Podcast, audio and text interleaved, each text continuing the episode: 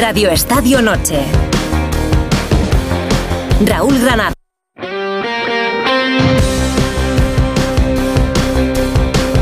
Radio Estadio Noche. Raúl Granado. En Onda Cero.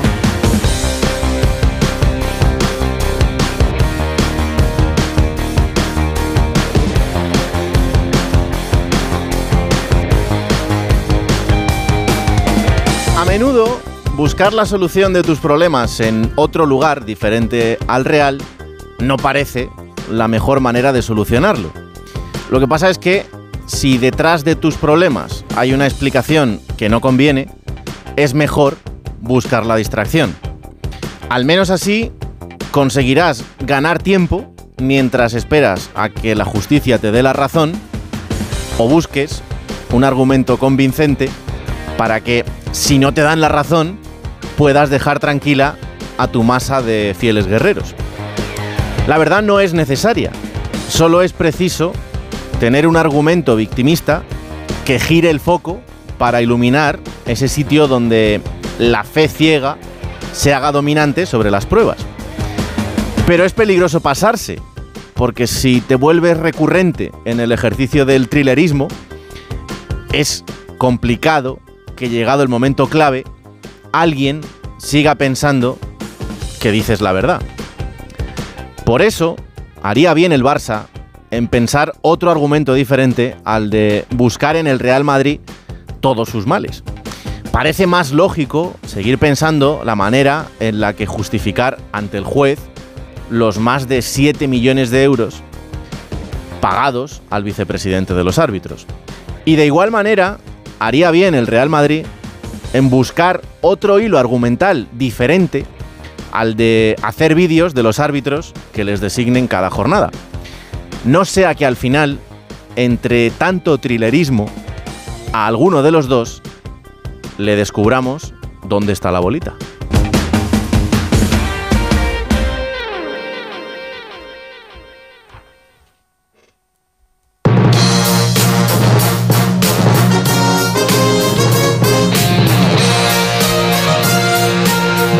Buenas noches. Las 11 y 32 minutos. Ha arrancado la jornada número 10 en Primera División con el partido entre Osasuna y Granada. Ganado Osasuna 2-0 al conjunto nazarí.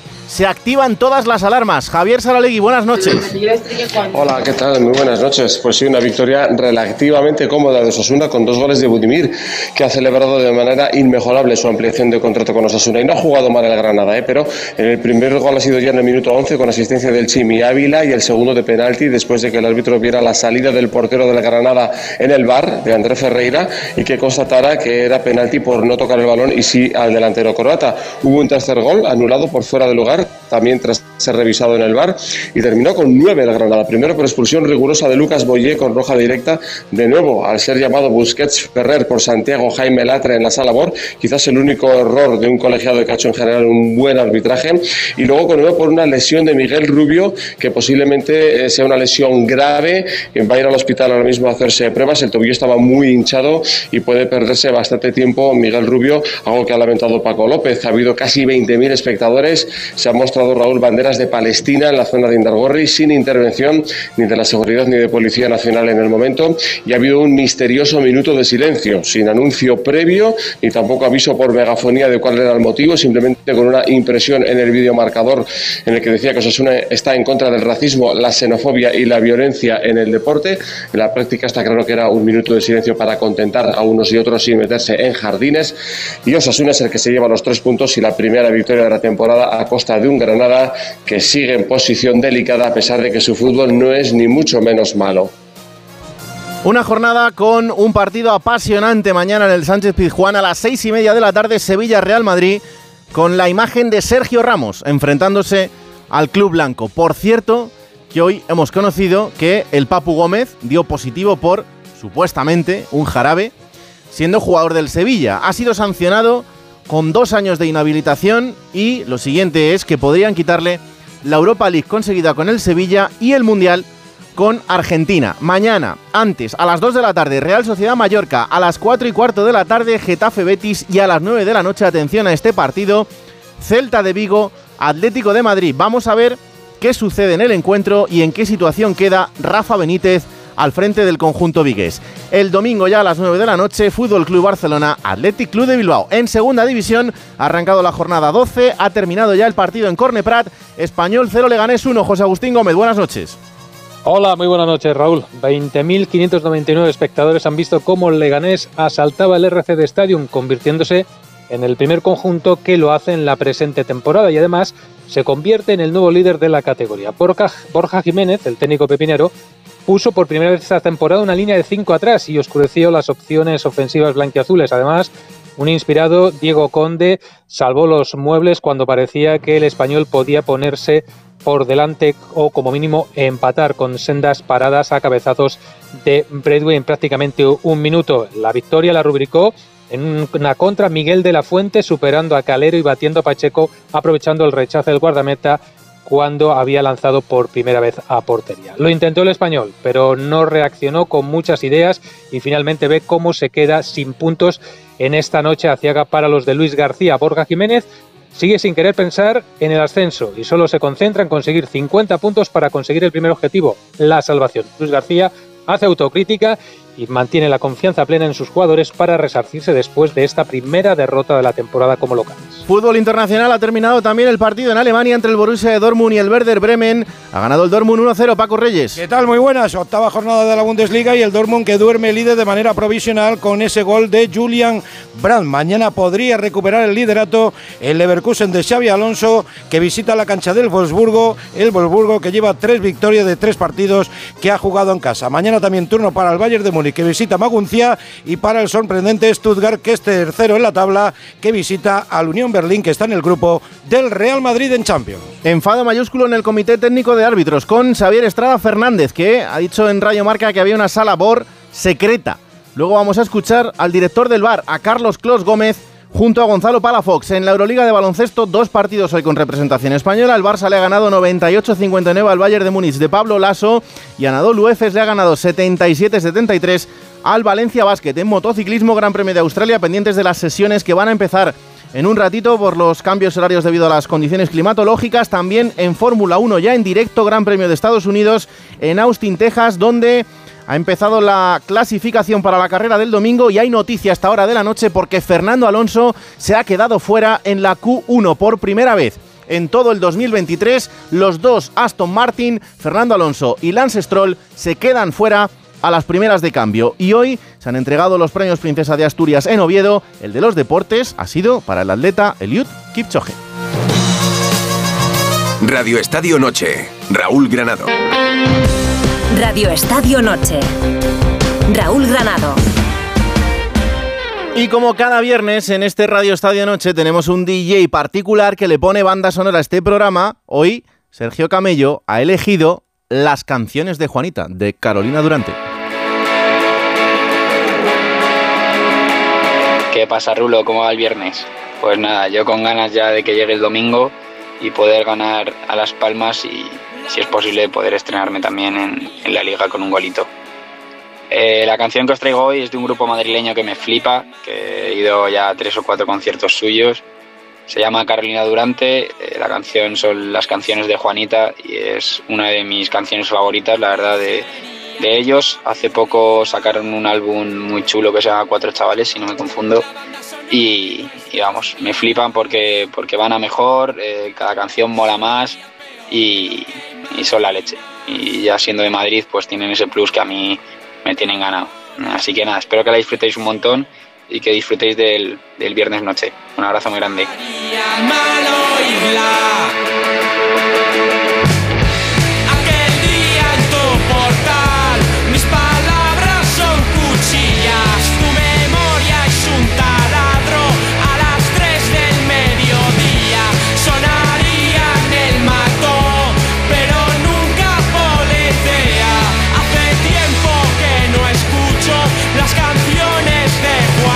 Hola Alberto López Frau, buenas noches. Hola Raúl, muy buenas noches. Hola Cristina Bea, muy buenas noches. ¿Qué tal? Muy buenas noches. Sonamos mal, sonamos mejor que ayer. No sonamos mal, sonamos Hola Lorena González, buenas noches. Hola Raúl, buenas noches a todos. Sonamos mejor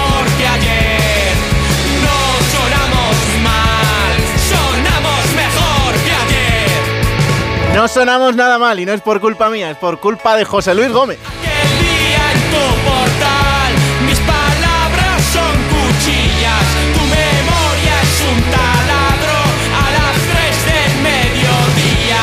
Sonaría en el mar. Bueno, pues aquí una noche de viernes más para analizar todo lo que está pasando en el mundo del deporte y para meternos en harina después del de, eh, parón por el fútbol internacional. Vuelve la liga y antes de arrancar y de irnos hasta Sevilla tenemos que ponerle también el dato a la jornada. Y para eso, Alexis Martín Tamayo, Mr. Chip, como cada viernes en este Radio Estadio Noche, nos sirve el mejor dato de este fin de semana que además, el de hoy, es muy curioso. Hola Alexis. ¿Qué tal Raúl? Buenas noches. Esta es una jornada muy, muy, muy especial en la historia del Campeonato Nacional de Liga de Primera División porque es la jornada número 3000 de un torneo que se inició el 10 de febrero de 1929. En aquel día eh, se disputaron cuatro partidos en Primera División, los cuatro primeros partidos en la historia del campeonato y el primer gol lo marcó un jugador del Real Club Deportivo Español, Pitus Prat. Ese gol se lo hizo a Emery, portero del Real Unión Irún, en concreto Antonio Emery Arocena, que era el padre de Juan María Emery Alza, que era el padre de Unai Emery Echegoyen, sí, nuestro Unai Emery, al que vemos ahora entrenando y triunfando en la Premier League, porque sí, efectivamente, el primer gol en la historia de la Liga Española se lo hicieron al abuelo de Unai Emery.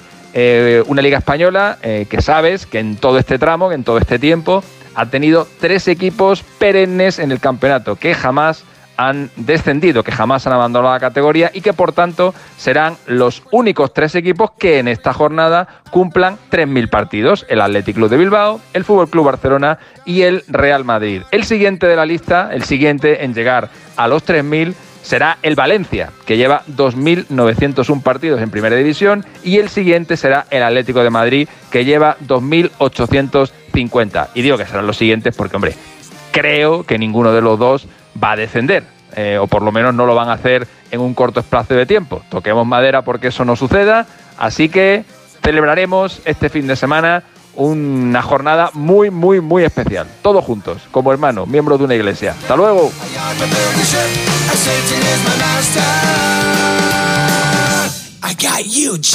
Pues ahí está el dato de Alexis Martín Tamayo, Mr. Chip, claro que sí. Eh, vámonos hasta Sevilla, porque mañana a las seis y media de la tarde en el Sánchez Pizjuán, Sevilla y Real Madrid tienen que verse las caras en un partido que tiene mucho, mucho, mucho morbo por delante, sobre todo por las imágenes antes desde que arranque el partido, durante y seguramente también después.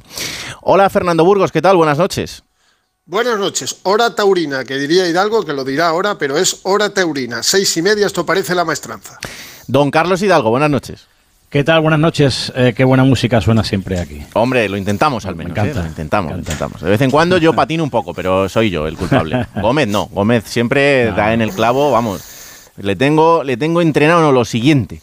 Eh, partidazo mañana que va a tener esa imagen. Veía en las redes sociales del Sevilla y compartido también por Sergio Ramos una imagen preciosa. eh, con una, eh, una un- un- salen los dos, Luka Modric de espaldas y Sergio Ramos de cara Sí, y sí, sí. dándose la mano. Bueno, do- dos amigos más que futbolistas que evidentemente han compartido muchísimas cosas, pero, pero es bonito, ¿no? Que esa sea la imagen antes de un partido que, mm, tendrá mucho una vez que arranque, pero que de, punto de partida pues nos, nos brinda esa pedazo de imagen.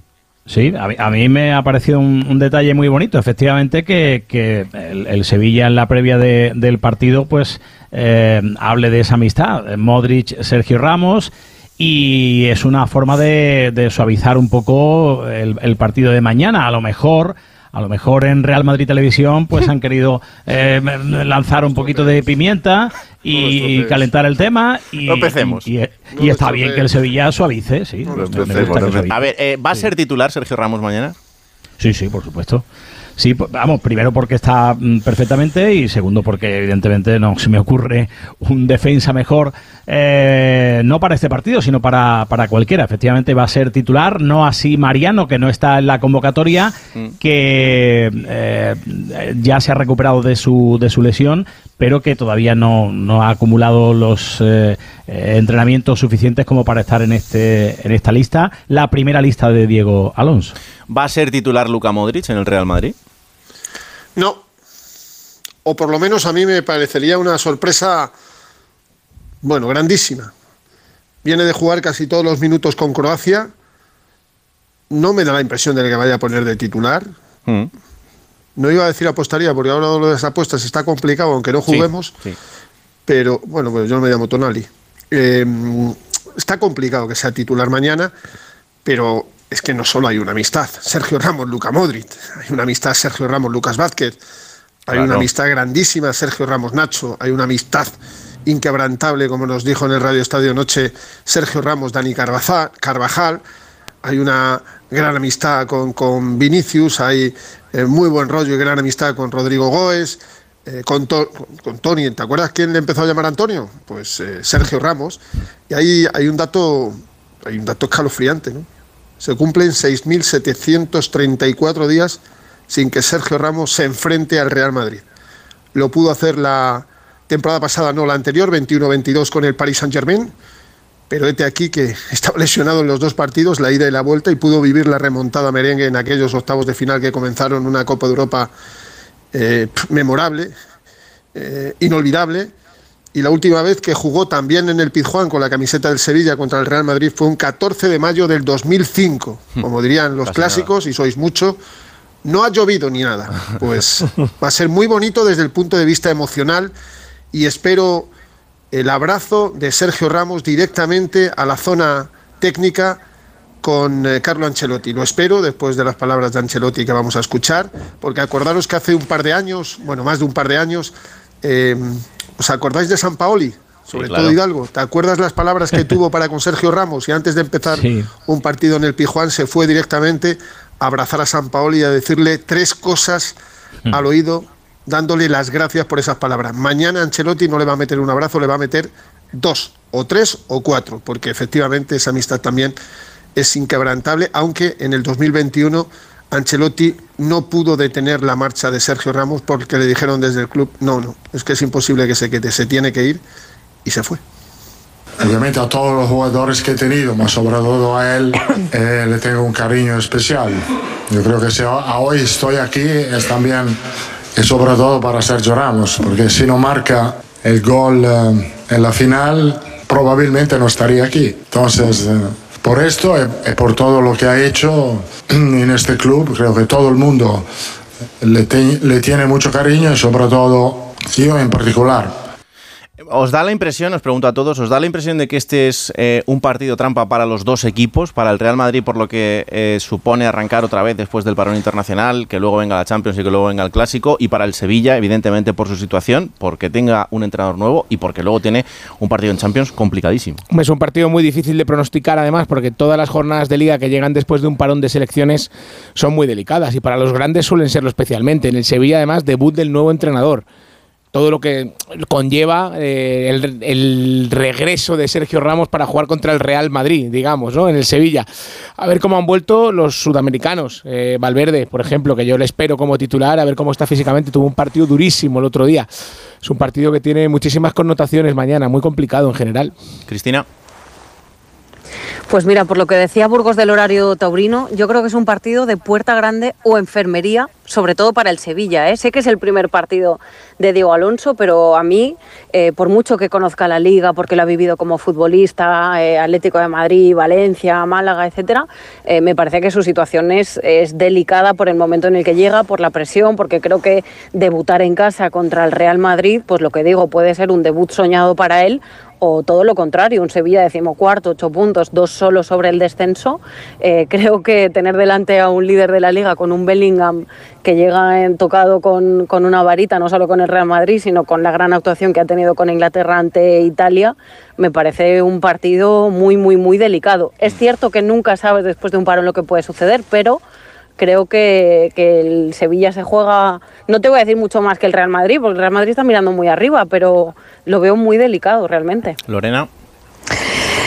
Bueno, un poco lo que estáis diciendo, pero yo sí que le tengo mucha fe a- al cambio de rumbo que, que le puede dar Diego Alonso. Ya sabemos lo que pasa cuando cambias un entrenador y más que ha tenido dos semanas para preparar con, con sus jugadores, que la mayoría han podido, han podido quedarse en Sevilla, no tiene ninguna baja por lesión. Y, y creo que es el momento, el mejor momento de- del Sevilla para, para recibir al Real Madrid. Eh, sí, hay jugadores que han estado, han estado fuera. Vinicius seguramente tuvo un problema, o sea, tuvo un partido duro que además perdió, perdió Brasil y es el que, el que puede estar más afectado. Sin embargo, Valverde yo creo que, que sí, que por mucho despliegue físico que, que hubiera hecho en ese partido, eh, al final ganar a Brasil te da un bueno eh, como un, un punto de más, ¿no? Y, y- y una velocidad más que, que a su edad pues el- la puede tomar de forma positiva.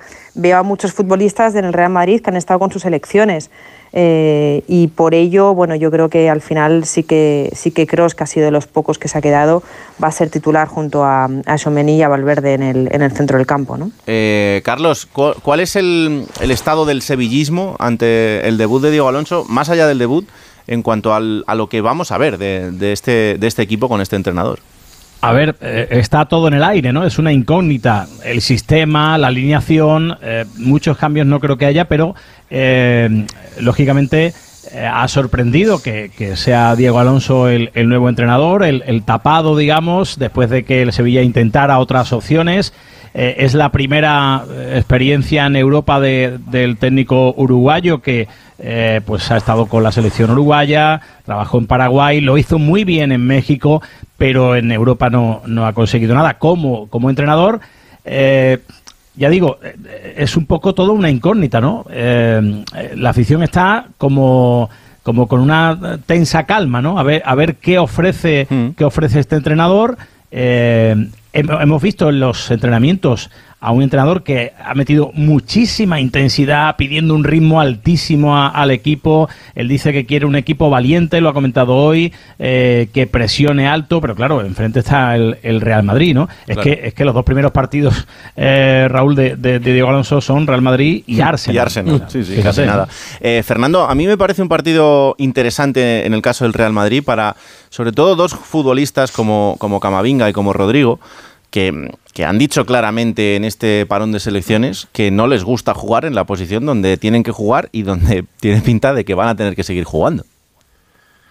Pues mira, es que ha mutado. El virus FIFA ya no es virus FIFA, ahora es virus quejas.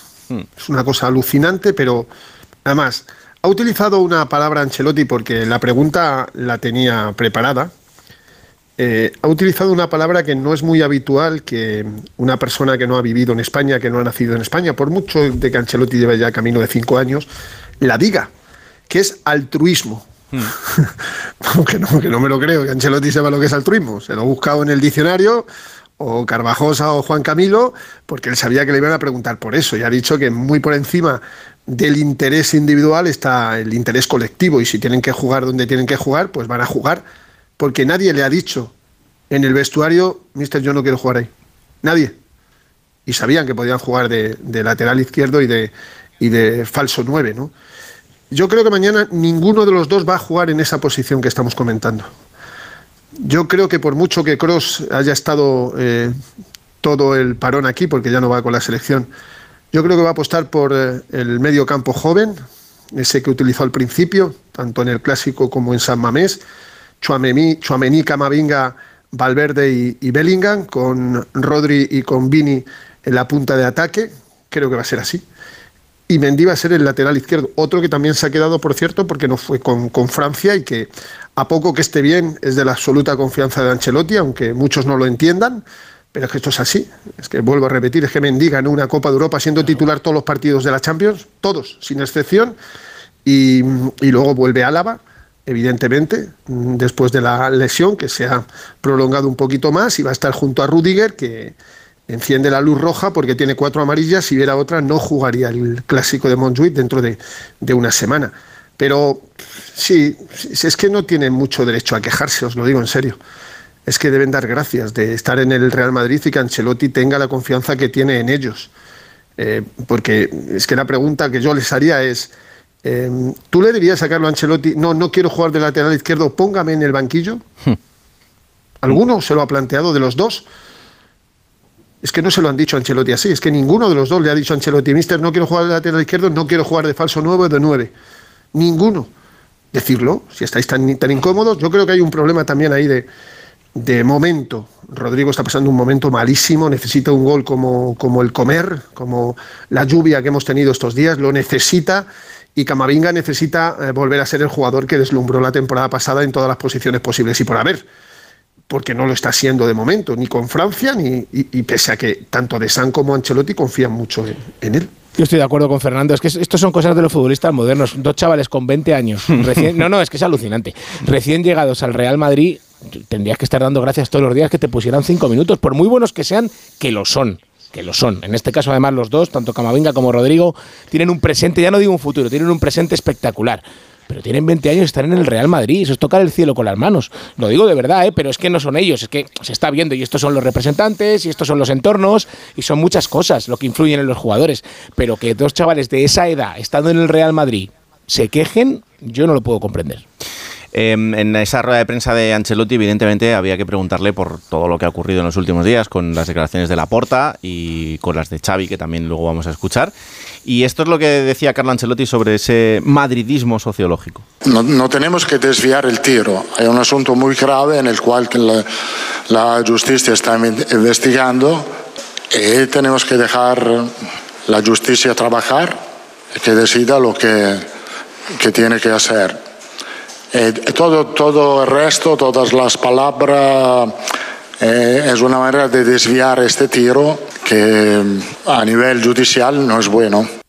Eh, el entrenador del Real Madrid hace lo que tiene que hacer en este caso, que es que mm, eh, esto a él, pues evidentemente le parece lo que le parece a todo el, el madridismo y por eso pide que no se desvíe el tema principal, que está en Barcelona, no en Madrid. Eh, y, y el otro asunto, Fernando, es el de, el de su futuro. Lo hemos hablado muchas veces desde que se abrió esa puerta eh, este verano y, después de las declaraciones del presidente de la Confederación Brasileña de Fútbol. Pero, pero claro, eh, todo esto va a volver. Sí, sí, pero hoy ha, ha dado un par de pistas. Luego, si queréis, eh, os digo lo que, lo que pienso yo y lo que creo, pero esto ha sido lo que ha ocurrido en la sala de prensa de Valdebebas. Has buscado una calle muy larga para decir, obviamente, como te he dicho muchas veces, estoy muy contento con el Real Madrid. Eh, aquí paro, soy un poco egoísta, también yo, sí, obviamente sí, porque creo que el trabajo dejado un poco de egoísmo es necesario para hacer bien tu trabajo. Insomma. Me pusiste en dificultad con esta pregunta. ¿Qué, ¿Qué quieres? Si quiero renovar o no. Creo que de mi futuro no hablo porque mi futuro es mañana, miércoles, el clásico. Claro, no, No, la sí, pregunta es, era- Es una realidad, pregunta- pero claro. No, la, pre- la- la pregunta era buenísima. No sé quién la ha hecho, pero era buenísima. Sí, claro, es que si no se entiende menos, se entiende menos la, la- la situación, pero es algo así como... pff, eh, ¿Qué está pasando, Carlos? Estás hablando de, de egoísmos, eh, el rector ha dicho lo que ha dicho, eh, tú te quieres quedar, tú quieres renovar. Es que es, es fundamental eso, fundamental. Yo creo que Carlo Ancelotti se va a marchar del Madrid. Y va a Pase lo que entrenar pase. a Brasil. Sí, pase lo que Yo pase. lo empiezo a creer también. Y va a entrenar a Brasil. No salgo de ese carril eh, porque es que, es que hoy lo tenía fácil, antes de ayer lo tenía muy fácil y luego ha venido a decir que en, en- en- en- en muy poco tiempo eh, nos vamos a enterar de todo. Yo creo que está más claro que, que el agua. Esto es así. Ancelotti conoce muy bien lo que germina y florece y, y muere en el Real Madrid. Lo sabe muy bien, muy bien lo sabe, porque él prácticamente no iba a entrenar esta temporada y, y está entrenando al Madrid. Y lo está entrenando y lo va a hacer muy bien como lo está haciendo porque dirige muy bien a este equipo, pero hay otros objetivos y otras metas. Y lo más fácil es decir, pues quiero renovar por el Real Madrid, pero no me ofrecen la renovación. Que es verdad que no se lo ofrecen. De una parte ni de otra. Lo que pasa es que solo habla una parte. Claro. Nosotros solo escuchamos una parte. Lo otro es lo que todos sabemos que es. Pero aquí solo escuchamos a, a Carlo Ancelotti. Y hoy ha, sido, ha habido dificultades porque no se esperaba la pregunta, evidentemente. y esa me estás poniendo en dificultades, pues bueno, pues eh, para eso estamos evidentemente, pero yo creo que no va a seguir en el Real Madrid. Es eh, la pituitaria que tengo, Eh, me da esa impresión y que, y que Brasil le está esperando. Lo que pasa que eh, puede, puede hacerse muy largo esto. Y que Brasil no está bien y, Fernando Diniz es el técnico de Fluminense y está es un parche ahora mismo la selección y, y Brasil no pone remedio porque con los resultados que está teniendo Brasil empatar en, empatar en casa con Venezuela perder el otro día con Uruguay como está jugando Brasil está claro que le están esperando es que si no no tiene sentido que siga Fernando Diniz en el banquillo de Brasil por muy bien que lo esté haciendo en Fluminense que lo está haciendo bien que va a jugar la final de la Libertadores Claro. Bueno, Fernando, pues mañana vamos a ver qué versión del Real Madrid vemos en ese partido en el Pizjuán y con esos focos puestos en el reencuentro de Sergio con sus ex compañeros, eh, pero más allá en un Real Madrid que tiene que, que dar la cara. Sí, bueno, la ha dado ya. En una se la partieron y en el otro no. Son los dos grandes partidos a domicilio, que son el Metropolitano y Nápoles. Y me faltan dos cositas. Venga. Mañana partido 1.300 de Ancelotti en los banquillos. No sé si somos conscientes de la cifra. Es brutal. 1.300 partidos como entrenador profesional. El 248 con el Real Madrid. 248. Le quedan, he contado, 14 para igualar a Zinedine Zidane y quedarse segundo eh, muy lejos de Miguel Muñoz, que eso es imposible. Y luego, Bellingham, hablamos de Bellingham. Bellingham ha visitado dos veces el Pijuán con el Dortmund, las dos ganó, una 2-3 y la otra 0-4, marcando el segundo gol. O sea que Bellingham no se va a asustar por el ambiente del Pijuán. No es lo mismo el Dortmund que el Real Madrid, pero este tío ya ha ganado aquí y ha metido un gol. Y por lo demás, a esperar lo que yo creo que va a ser un partidazo. Ah, y una buena noticia para mucha gente. No va a viajar Ceballos, que está lesionado. Para que no vayan pensando en insultar al, al pobre Dani. Sí, esta vez se lo pueden ahorrar. Se lo ahorran. Gracias, Fernando. Un abrazo. De nada, hasta mañana a todos. Eh, Carlos, ¿cómo ha sentado lo del Papu Gómez en Sevilla? El jugador ya no pertenece a la disciplina del conjunto andaluz, pero, pero bueno, eh, ese positivo sí se produjo mientras era futbolista del Sevilla. Claro, eh, efectivamente. De hecho, el Sevilla eh, eh, estaba buscándole equipo este verano y tuvo muchos problemas para buscarle equipo por eso, porque al final eso se, se filtró y los equipos sabían que tenía eso pendiente y, y el Sevilla no pudo eh, traspasar al Papu Gómez a ningún equipo. El último día de mercado, viendo que no podían hacerlo, pues lo que hicieron es rescindir el contrato. Y ya después, al cabo de los días, eh, él firmó por el Monza, que imagino que su representante es un fenómeno y el Monza no se habían enterado de la, de la película. Pero bueno, pues lo típico que suele ocurrir en estos casos, ¿no? En el club dicen, ah, es que ya no, no, no está aquí. El futbolista ha contado que se tomó un jarabe de su hijo, eh, que tenía que haber con- eh, planteado ese tema al, al club y que no lo hizo. Bueno, eh, es como suele ocurrir en este tipo de situaciones. eh, Como ya no está aquí, pues mm, intentar pasar el tema lo antes posible. ¿Qué sensación te deja a ti esto, Lorena?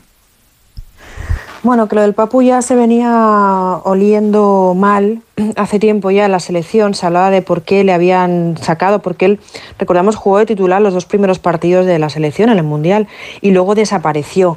Y los jugadores, además los compañeros, se le veía eh, que, bueno, que por ejemplo la celebración no fue partícipe, después no ha vuelto a ir con, con Scaloni y se habla de que podía ser un problema entre, entre las mujeres de, de algunos jugadores de la selección y, y- y del Papu, ¿no? Y nada que ver, eh, lo que pasa que ya lo sabían, Scaloni tenía un cabreo de tres pares, los compañeros también, porque bueno, sí es cierto que, que no se puede sancionar ahora a... eh, no se puede retirar el mundial ni Claro. demás, ¿no? Tienes, tendrías que tener más de, más de dos jugadores eh, habiendo dado positivo en dopaje para que pudiesen cuestionarse el, el el quitarte un título, igual que la Europa League. No es el caso, pero bueno, aún así estaba poniendo en riesgo al, al grupo y, y no sentó nada bien. Eh, él ha dicho en, en el diario Ole bueno, ha contado lo que ha desvelado hoy el, eh, lo que ha desvelado los compañeros de relevo esta mañana. Y él ha dicho que bueno, que va a presentar, que tiene el ticket de cuando compró la farmacia ese jarabe de miel y limón de su hijo, que no tenía ni idea, que no lo supo hasta, hasta la final del mundial y que bueno, que él sí que había comunicado al Monza que, que, bueno, que tenía esto pendiente.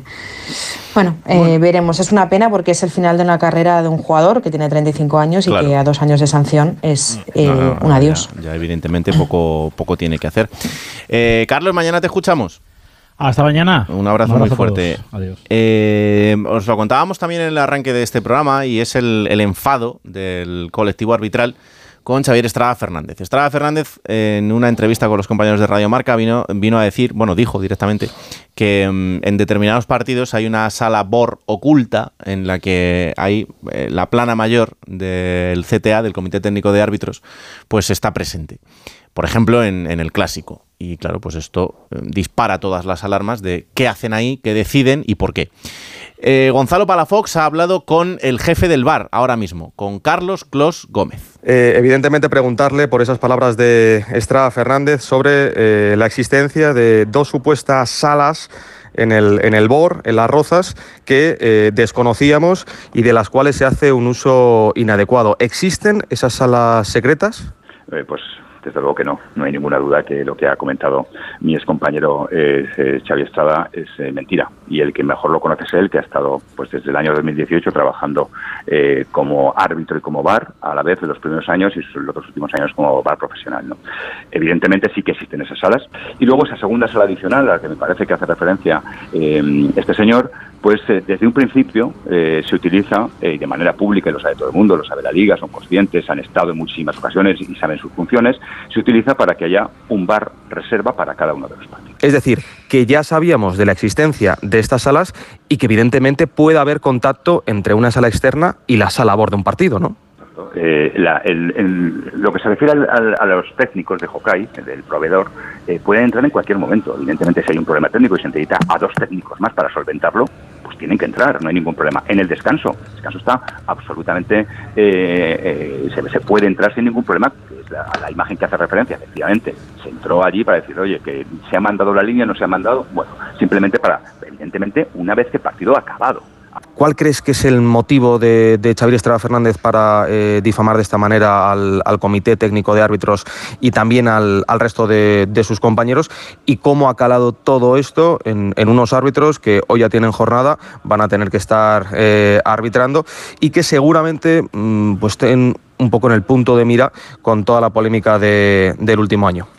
Pues me parece una grandísima pregunta eh, eh, saber el motivo eh, para hacer estas declaraciones. ¿no? no tengo ni idea, no te puedo alumbrar nada, eh, no lo sé. La verdad es que es una absoluta decepción que un compañero, eh, en el momento en el que estamos, en el que se está hablando de conspiraciones, se está hablando de, de muchísimas cosas, se está difamando al arbitraje, que alguien que ha estado dentro hace cinco minutos diga esto sabiendo que no es verdad sabiendo que es mentira y pone entera de, juicio a todos sus compañeros. Evidentemente, pues, mira, he recibido muchos mensajes, ¿no? Pero, eh, evidentemente, pues, pues claro, no ha sentado bien, porque, mira, un árbitro nos pueden decir que somos malos, que somos buenos, que corremos poco, eh, muchas cosas, pero nuestra honestidad no se toca. Nuestra honestidad no se toca, y menos sin pruebas. Yo le animo, de verdad, le animo a que si tiene una prueba, que vaya, pero no a un medio de comunicación, que vaya a un juzgado y la presente pero evidentemente no lo va a hacer. No te, no te quepas ninguna duda que no lo va a hacer. Pues director del Proyecto Bar, Carlos Clos Gómez, muchas gracias por atendernos en Onda Cero. Muchísimas gracias, un saludo para todos. Me parece súper importante el testimonio de, de la persona que está al frente del bar, ¿no? Y, y también mm, da una idea de la temeridad que ha supuesto eh, esta reflexión de Estrada Fernández, que tendrá que defender donde, donde tenga que hacerlo, eh, para que eh, Clos Gómez salga a desmentir todo esto. No sé, eh, Cristina, ¿qué, qué, qué pozo te, te deja esto ahora de, de Estrada Fernández y, y sobre todo el sembrar la duda otra vez sobre Mm. sus compañeros de, de hasta hace cuatro días? Tal cual, de momento lo que te iba a decir es eso, que ya genera ¿no? la sombra de la duda, que ya puedes decir, bueno, lo está diciendo alguien que, como decía Clos Gómez, hace cinco minutos estaba ahí y que él en las declaraciones a Radio Marca decía que lo ha vivido.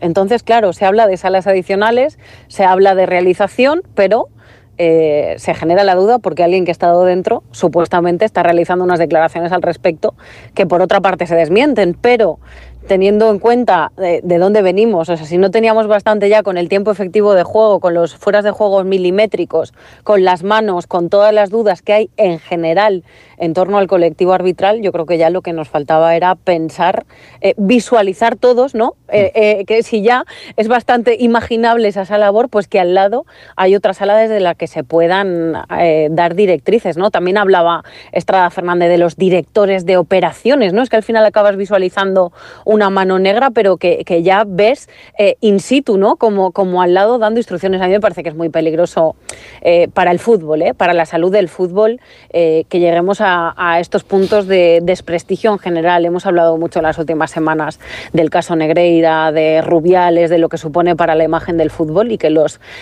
árbitros estén en entredicho y en tela de juicio continuamente.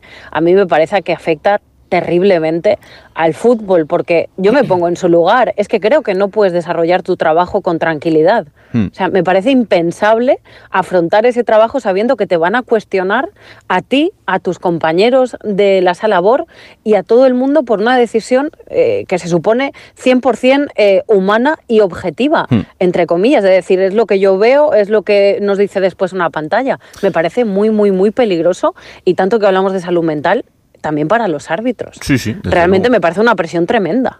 Y Estrada Fernández estaba en, eh, en el camino político. O sea que si, si de esto tiene alguna prueba, lo mejor que puede hacer es irse a un juzgado y denunciarlo si piensa que hay algo delictivo o algo orquestado para que sus compañeros pues eh, arbitren o beneficien de una manera o de otra a alguno de, de los equipos.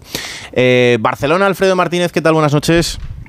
Buenas noches. El señor Estrada es concejal de Esquerra Republicana del Mm. Ayuntamiento de, de Lleida. Sí, salió elegido en las últimas elecciones, o sea que, que bueno, que no estaría de más, que si quiere tener alguna credibilidad eh, en su nueva vida política, en su carrera política, pues que empiece por tenerla también en este, en este sentido, porque verter este tipo de acusaciones y no demostrarlo no parece el, el mejor camino como para iniciar el, el mundo político. O sí, vete a saber.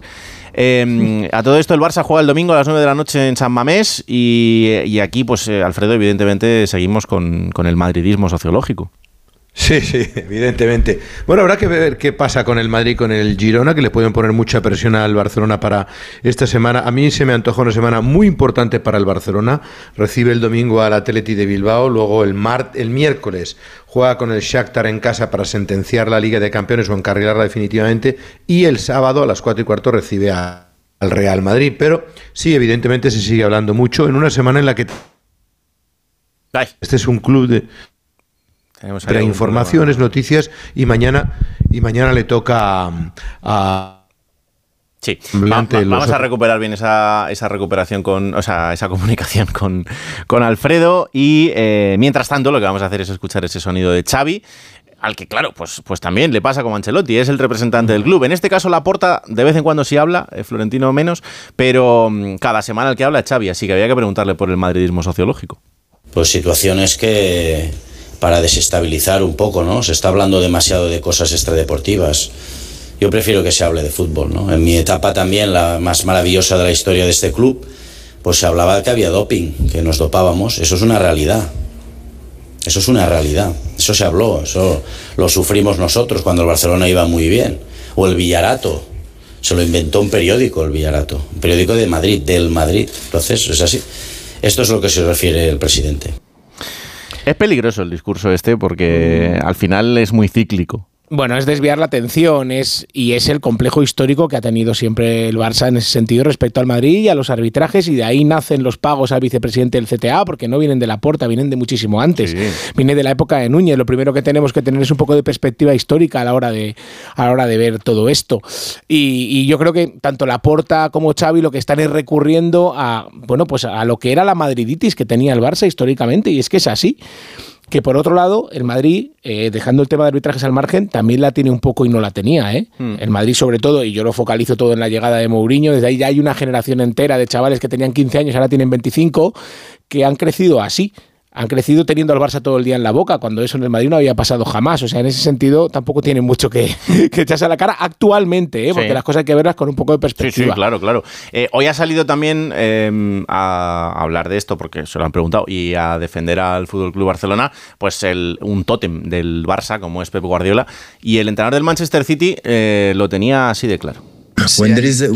Cuando haya una sentencia daré mi opinión, pero por ahora el presidente Laporta y otros presidentes son inocentes de lo que mucha gente está diciendo sobre el Barcelona. El Barcelona es inocente y el presidente Laporta es inocente. ¿Entiendes? Hasta que se pruebe lo contrario, así que espera sentado. Tú eres muy joven, no viste el buen fútbol que hacíamos, amigo mío. Entonces el escándalo era cómo jugábamos. Ganamos todos los títulos jugando mejor que los rivales.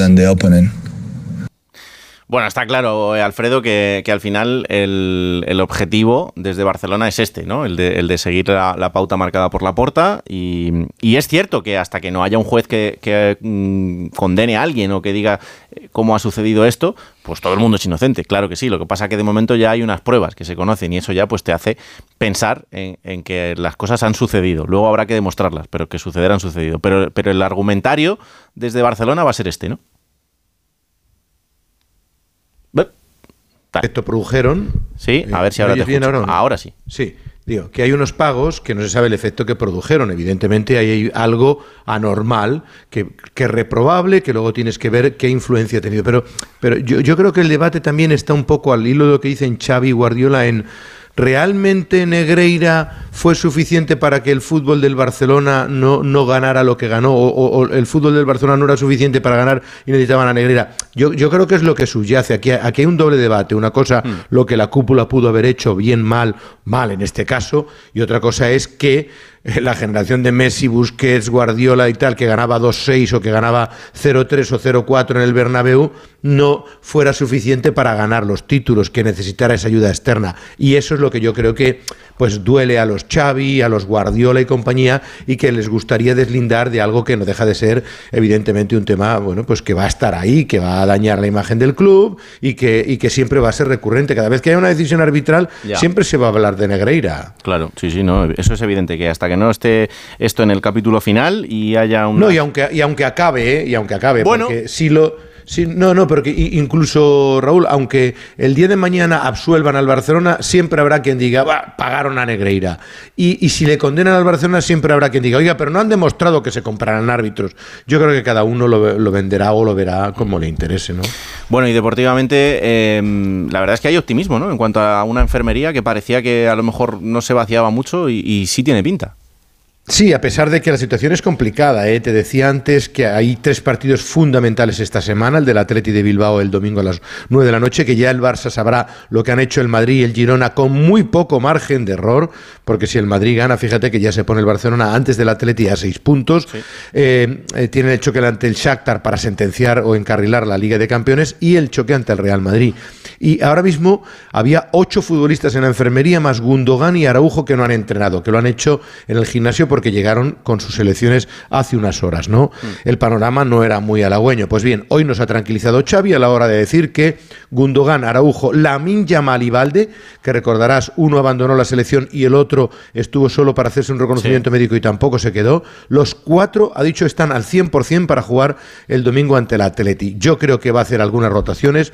Me da la sensación de que jugadores como Íñigo Martínez, como Marcos Alonso, como Fermín, van a tener su chance y su opción de jugar de titulares en alguno de los dos partidos porque evidentemente tiene poco más donde elegir. Xavi va a tener que ir rotando futbolistas, así que vamos a ver cómo, cómo se desenvuelve el, el equipo en ese partido ante el, ante el Atlético, en el que sí estará John Uriarte, su presidente, a pesar de que le quitaron a Íñigo Martínez este verano eh, con la carta de libertad, no le vio de hacer mucha gracia, pero va a estar el domingo en el Atlético Bilbao Real Sociedad de Féminas y luego, después del partido que acaba a las dos, se coge un vuelo para estar estar con su atleti en el Olímpico de Montjuic. No está, no está nada mal el esfuerzo. No, no, desde luego. Eh, Cris, ¿qué esperas tú de, este Barça? Como decía Alfredo ahora, eh, puede salir bastante presionado a jugar este partido. Hombre, yo espero mucho porque creo que tienen por delante 10 días importantísimos y que esa es la conjura del vestuario, ¿no? De hecho, ayer lo leía con los compañeros del Sport que hablaban directamente de, resistir, ¿no? De cómo el vestuario sabe lo que se juega contra el Athletic Club, contra el Shakhtar, como decía Alfredo, en esta Liga de Campeones que, que tanto pesa, ¿no? Para este Fútbol Club Barcelona y luego el próximo sábado el, el Clásico ante el Real Madrid. Yo sinceramente espero mucho, espero mucho porque creo que es un primer paso importantísimo en esos tres compromisos para el Fútbol Club Barcelona, recuperando futbolistas, eh, siendo conscientes de que han perdido esa posición más privilegiada en lo más alto de, la tabla y que no quieren distanciarse de esa lucha con el Real Madrid, que como comentabais, pues ya se sabría lo que, lo que habría hecho. Es cierto que el Athletic yo creo que viene como por momentos con muy buenas sensaciones, el último compromiso de, golear, marcar tres goles, pero también vimos cómo cayó en el, en el derby vasco. No sé muy bien qué Athletic Club es el que nos vamos a, encontrar, con la buena noticia para ellos de que tienen a toda la plantilla disponible menos, menos a con el buen sentido de la cercanía de la renovación de, Nico Williams, que siempre en partidos así es un aliciente, ¿no? Porque sabemos de, lo que tiene de, de, espitoso y de lo que puede querer demostrar en un partido así, pero yo creo que es un partido tremendamente importante para el Barça como para en casa en su regreso en Montjuic dejar de escapar los tres puntos. No va a ser tarea fácil, pero se juegan mucho en este primer choque. Siempre han sido partidos muy interesantes estos Barça Athletic. Sí, muy chulos, además independientemente del campo en el que se jueguen. El último mes del Barça deja dudas, Raúl. Las tres victorias han sido por la mínima ante el Celta, Sevilla y Oporto y sufriendo mucho los tres partidos y se ha dejado dos empates, Granada y Mallorca, que son dos equipos muy inferiores. La baja de Lewandowski se ha notado mucho de cara a gol mm. y yo creo que el equipo defiende peor que la temporada pasada, es un dato objetivo. Y el Athletic, comparto la opinión de Chris, es que está siendo muy irregular. Cuando juega bien lo hace muy bien, pero claro, en San Mamés normalmente mejor que a domicilio. Y con lo necesitado que está el Barça, yo veo favorito al Barça, pero entre las bajas que tiene y el último mes de competición que lleva, tampoco es un partido nada fácil de, prever. Bueno, pues las 12 y 22 minutos. Eh, Alberto López Frau, un placer como siempre. Como siempre el mío, gracias. Te espero en siete días. Perfecto, aquí estaremos. Gracias, Raúl. Cris, a por el fin de semana, ¿eh? Un abrazo enorme. A por él, un besazo. Me voy a quedar aquí un ratito con Alfredo y con Lorena que, que les he puesto deberes. Radio Estadio Noche. Raúl Granado. Radio Estadio Noche. Raúl Granado. Quería yo quedarme con Alfredo y con Lorena porque eh, esto de ahora es, es, una charla interesante y siempre un placer. Eh, Lorena, preséntanos a la persona que nos está escuchando ya. Es un viejo conocido y un joven conocido de la Liga Española y de, y de muchas competiciones. Eh, en Argentina también ha jugado todo, ha jugado con los mejores porque él ha sido de los mejores también. Y es Javier Saviola, que yo creo que todo el mundo le conoce, no necesita presentación y, que además ha dejado siempre un cariño muy grande allá donde, donde ha ido. Don Javier el Conejo Saviola, buenas noches, ¿qué tal? Hola, buenas noches. ¿Cómo estás? primeramente, un placer de poder estar hablando con ustedes. Muchas gracias por, por tantos piropos. y estoy, estoy más joven que viejo. bueno, diría, diría que estoy en el medio ahora. claro, hombre, anda que no te queda. Con 41 años, fíjate si te queda tiempo por delante. Sí, sí, sí, pero bueno, pero bueno, muy bien, un, placer de, poder estar hablando con ustedes. Alfredo. tenemos una fotito suya y vais a ver que está exactamente igual. Sí, no, no, no, lo he visto y, está clavado el tío, ¿eh? se mantiene bien, bien, bien, me bien. Delatan, me delatan los pelos blancos. Buah pero eso se arregla. Pero después bueno eso tiene arreglo ¿eh? claro. cosa que no. Totalmente. Alfredo anda que no has cantado tus goles de, de Saviola eh Sí, muchos, muchos, porque la verdad es que tuvo la suerte de marcar muchos en el fútbol español, tuvo épocas brillantísimas y desde luego siempre le tenemos un grato recuerdo en Barcelona, sobre todo por su enorme trayectoria, tanto en, no solo en lo deportivo, también en lo personal. ¿eh? Hmm. Es difícil, eh, Javier, que alguien que haya pasado por el Madrid y por el Barça, y en este caso también por el Sevilla y por el Málaga, pero bueno, por, Madrid y Barça, eh, caiga bien en los dos sitios. Y creo que es uno de tus casos, tu caso es uno de los pocos en los que pasa. Sí, sí, bueno, es, eh, no es normal, ¿no? Porque, porque siempre digo, ¿no? Que hay tanta rivalidad. Pero bueno, yo siempre digo que es una rivalidad eh, sana, ¿no? Una rivalidad entre dos equipos con mucha historia. Dos equipos, bueno, que, que realmente han marcado, ¿no? La historia del fútbol mundial. Y yo cuando me fui, bueno, mm, ya había terminado el contrato con el Barça, siempre mm. tuve palabras de agradecimiento hacia el club, hacia mis compañeros, la gente que trabajaba ahí. Eh, siempre he tratado de comportarme, ¿no? Tanto en lo personal como en lo futbolístico de la misma manera. Y creo que eso también la gente lo, lo acepta, ¿no? Creo que el problema grande viene, ¿no? Cuando, cuando uno transmite algo distinto, ¿no? Hace declaraciones eh, complicadas, quizás a veces para ganarse a la gente. Hmm. Yo en este caso en ningún momento lo hice y creo que, bueno, son siempre expliqué lo mismo, ¿no? El, el día que me fui de Barcelona, dije que era para que mi carrera continúe de forma ascendente y en un club grandísimo como el Real Madrid. y tampoco era para herir susceptibilidades, ¿no? De nadie. No, no, desde luego. Em, fíjate que caprichosa es la vida y, esto del fútbol, que ya hemos terminado el, día 20, estamos ya metidos en este sábado 21 de octubre, pero el 18 de octubre de 1998 eh, Javier Saviola debutaba con la camiseta de River Plate, tenía 16 años, ahí arrancaba eh, esa trayectoria que luego sería de, leyenda. Eh, Javier, yo creo que cada año ese día debe ser como, como especial en el calendario, ¿no? Sí, sí, sí, muy. Yo creo que es el, día más especial, ¿no? Aparte, bueno, es el Día de la Madre, justo ahí también en, estos, en esos días, Día de la Madre en Argentina, y, realmente, bueno, es, es una fecha también muy muy eh, celebrada por mí, por, por la gente bueno que también está cerca mío, por mi familia, mis amigos, bueno que me vieron me vieron debutar, ¿no? Como siendo tan joven, con 16 años, aquella, aquella tarde en Jujuy. Y bueno, y ahí fue, como vos decís, a donde se abrió el camino hacia lo que fue toda mi carrera, ¿no? Porque yo digo que fue fue el primer eh, impulso, fue donde, aparte, bueno, de entrar y justo tener la, la, la fortuna, ¿no? De poder marcar un gol también, yo creo que fue la fecha más importante ¿no? de mi carrera, hmm. porque fue el comienzo de, todo lo que vino después. ¿Te imaginabas lo que vendría después o en ese momento no lo pensabas? No, no, no, en absoluto, y tampoco pensaba en jugar ¿no? en ese día. Eh, yo recuerdo que había cinco delanteros no por delante mío, eh, y bueno, yo era el delantero que estaba, digamos, como, como si fuera el, el Barça Athletic, ¿no? Ahora mismo. Sí. Y no tenía mucha, no tenía, no tenía la, sí, sí, sí confiaba, ¿no? En que podía llegar en algún momento, pero no en ese momento, ¿no? Y realmente, bueno, se fueron lesionando, fueron quedando delanteros en el camino y, bueno, llegó, llegó la hora, ¿no? Yo siempre digo, ¿no? El tren pasa una vez, hay que subirse y, bueno, me subí y realmente, bueno, fue, fue la tarde gloriosa para todo, para todo chico de 16 años, ¿no? Que comienza que realmente, bueno, eh, yo había nacido en River, me crié de los 8 años, ¿no? Que estoy ahí y por eso, bueno, fue, fue más lindo todo. Claro.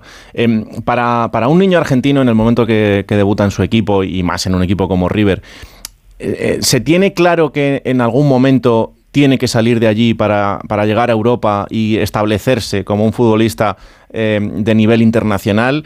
Eh, esto al final te lo da el tiempo, porque en los últimos años estamos viendo que, este tránsito tiene que ser así, pero yo entiendo que para alguien que, que sienta un club en Argentina, no debe ser fácil asumir que el futbolista tiene que hacer esto. No, no, no. Yo creo que estamos, ya sabemos, ¿no? Todos los que viajan a Sudamérica, primero lo, cómo se vive el fútbol en Argentina y en Sudamérica mismo, ¿no? Se vas a Brasil, a Colombia, a Perú, a, bueno, a países también, en donde el fútbol es como una única opción, ¿no? Diríamos, también por las necesidades que hay también, ¿no? Hmm. En donde hay tanta pobreza, en donde hay tanta necesidad, en donde los padres a veces no pueden eh, eh, alimentar a sus hijos, no pueden acompañarlos. Eh, hay un montón de situaciones que también hacen ¿no? que, que en cierta forma los clubes también necesiten ¿no? de, tener que vender. hay, hay muchísimas cuestiones, ¿no? Acá en Europa por ahí se maneja de otra manera por, porque no hay tanta necesidad, ¿no? Quizá en Sudamérica es lo que, lo que te digo, ¿no? De, de tener que, que irte rápido. Eh, eh, de ver también la posibilidad de jugar en las ligas más competitivas del mundo, que eso también a, un jugador en Sudamérica lo seduce y muchísimo. Entonces hay un montón de factores ¿no? que hacen que, bueno, que en mi caso, tanto en mi caso, ¿no? como muchos jugadores ¿no? que, estuvimos mm. ahí en Argentina, en el caso de Aymar también, ¿no? que Aymar también se fue a Valencia ¿no? siendo muy joven. En esa época yo creo que se manejaba eh, un grupo grande ¿no? de jugadores, eh, salimos muy rápido de, Sudamérica para irnos a Europa. Mm. Y cuando llega la, oferta del Barça, eh, ¿cómo es? ¿A, ti cómo, cómo, te cuentan aquello y cómo, cómo te tomas tú el, tomar esa dimensión de decir, voy a ir a, uno de los equipos más importantes del mundo? Bueno, yo me acuerdo que al principio mm, todo fue, fue muy rápido, ¿no? Porque mi debut con 16 años, después ya el otro al año siguiente con 17 ya ya me había convertido ¿no? En, en, el goleador del campeonato y hemos salido campeón con River. Y, bueno, siempre los ahí ya, ya se empezaba eh, a comentar, pero no pero nada eh, concreto, ¿no? Hmm. Pero sí que bueno, los rumores siempre existían. Eh, yo también tenía 16 años, ¿no? Todavía no, no había ni terminado el colegio. era muy chico, estaba en una, una adolescencia eh, todavía muy grande, eh, recurría mucho a mis padres, ¿no? Y la gente que tenía alrededor, porque imagínate con 16 años eh, estando en un club como River, en donde, bueno, hay tanta expectativa, tanta presión, tanta locura, ¿no? Por, por el fútbol, que verdaderamente a mí me ha cambiado muchísimo la vida. Y, y realmente cuando empecé a tomar conciencia, ¿no? De que el Barça eh, había, había puesto ya eh, su confianza fue después del Mundial Sub-20, ¿no? Nosotros terminamos, empezamos el Mundial, ya existía rumor y a medida que iba pasando el tiempo, ya, ya bueno, ya venía, había venido gente, ¿no? A ver los partidos, ya había venido eh, directivos del Barça, entonces ya ahí yo creo que en el Mundial Sub-20 Hmm. fue donde se, se, se comenzó a concretar, ¿no? La historia en el Barcelona. Alfredo, ese Barça no era sencillo, era el Barça del año 2001, arrancando la década del 2000, y, y era un Barça de, de- de una transición extraña. Sí, con mucha presión para los jugadores. Yo recuerdo precisamente eso, la enorme juventud de Saviola y el peso sobre sus espaldas. Es decir, va- vale, es verdad que vino a un precio importante, se pagó por él un traspaso significativo porque era uno de los futbolistas más importantes que había en el mercado, pero no dejaba de ser un niño, como él dice, que acababa de explotar en River junto con, con Aymar y tener toda la responsabilidad de tantas y tantas portadas. Por eso yo no sé, Javier, si realmente eh, te ves reflejado un poco ahora cuando ves a Lamin Yamal, cuando ves a Gaby, estos chicos que incluso son casi casi tan precoces como tú, un, un poco to- Sí, todo sí, lo que están viviendo, ¿no?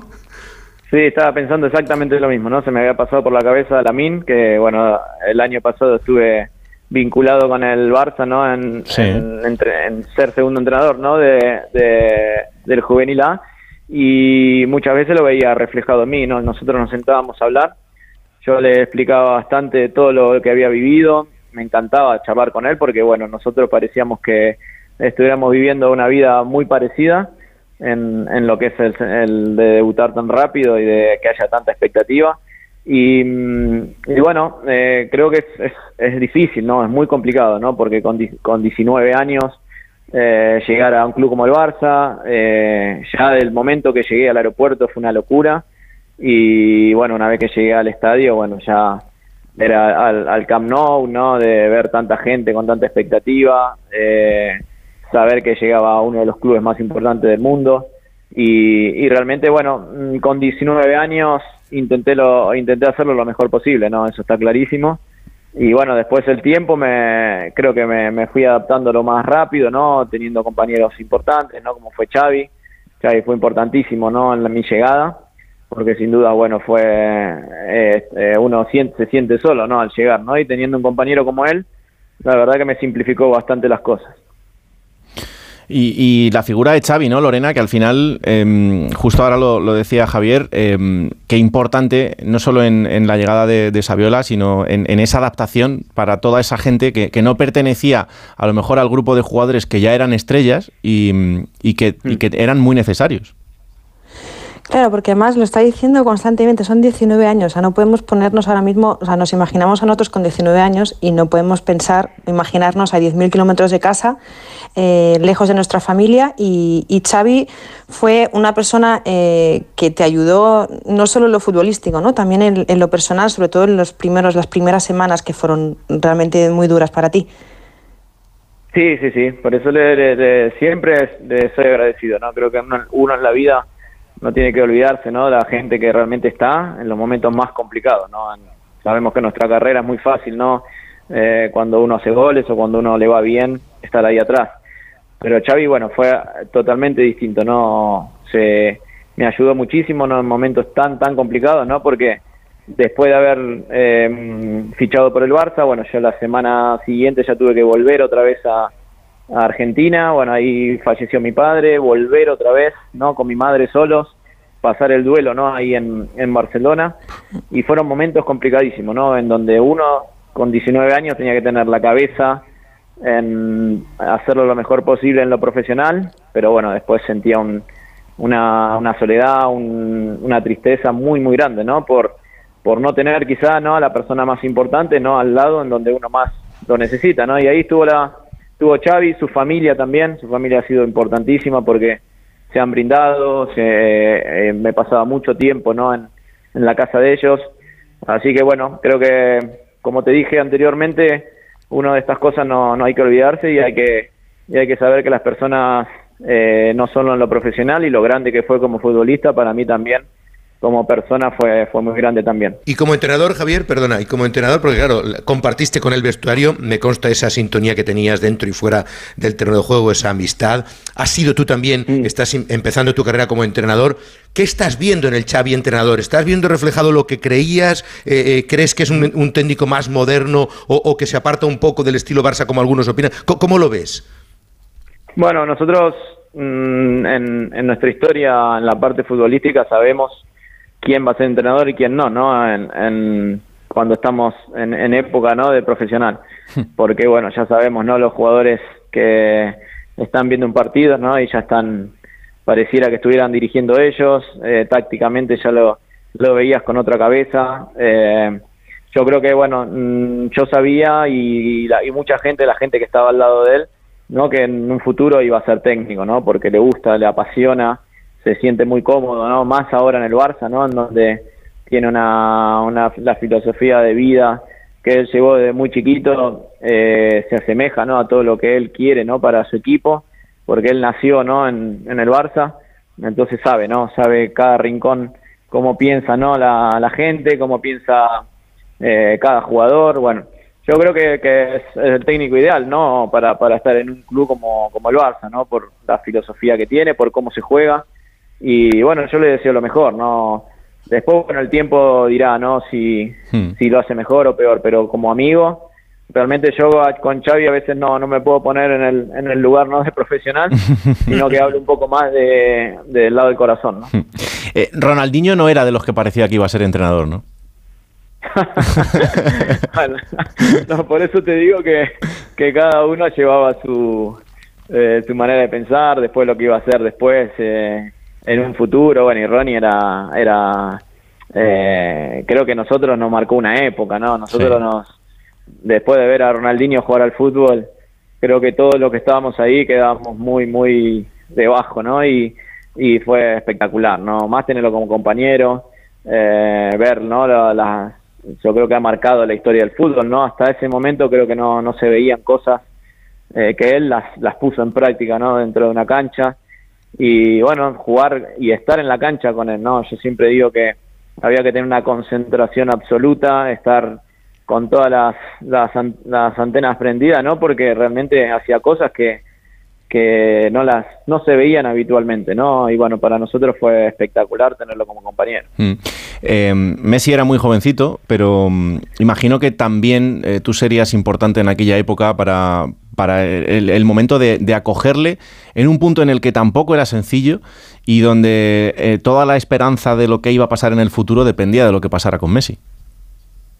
Sí, sí, sí, con Leo fue una, historia muy linda, ¿no? En el que cuando yo llegué a Barcelona eh, estaba Charlie Reisag, ¿no? De técnico y, y él fue el primero que me, me, hizo el comentario, ¿no? Que tenía que ir a ver a, a un chico que jugaba en, en inferiores, de, que estaba en la cantera, que bueno, me lo repetía continuamente, ¿no? Y, y bueno, yo viste que hay veces que siempre te nombran, ¿no? Jugadores, entonces digo, bueno, eh, pero realmente cuando lo fui a ver le, dije a Charlie, ¿no? La verdad que, que tenías razón, ¿no? Es algo fuera de serie, esos jugadores, ¿no? Distintos, jugadores que ya los ves y sabes, ¿no? Que, que, seguramente estarán en, en, lo más alto, ¿no? Por ejemplo, como nos pasaba con Lamin, ¿no? Cuando lo veíamos jugar ahora con 15 años, y, realmente te das cuenta ¿no? que, esto, que, son jugadores totalmente distintos que seguramente se transformarán en grandes. Tú estás a caballo entre Barcelona, Andorra, bueno y Argentina obviamente. Eh, ¿Hablas con él de la posibilidad, porque tú has estado además en la, en la cantera del Fútbol Club Barcelona, con él dirigiendo al, al, juvenil? ¿Habéis hablado, comentáis alguna opción de futuro que os gustaría poder trabajar juntos como, como entrenadores? No, no, no, sinceramente no, cuando estuve ahí no, nos veíamos bastante, pero nos veíamos mucho dentro del club, ¿no? Porque, bueno, por los viajes, porque él realmente también estaba, eh, ya sabemos, ¿no? Todo lo que, lo que te consume estar en el mundo del Barça, ¿no? Y, y se hacía muy complicado, ¿no? Aparte, una vez que él salía de ahí, mm, tenía, quería estar con la familia, con sus hijos, nos veíamos, pero, pero bueno, teníamos más una em, una relación más de, de, también de mandar jugadores a primera, ¿no? Que, que, sabíamos, ¿no? Que había jugadores importantísimos y hablamos mucho también de los jugadores que, que iban llegando y que van entrenando con el primer equipo.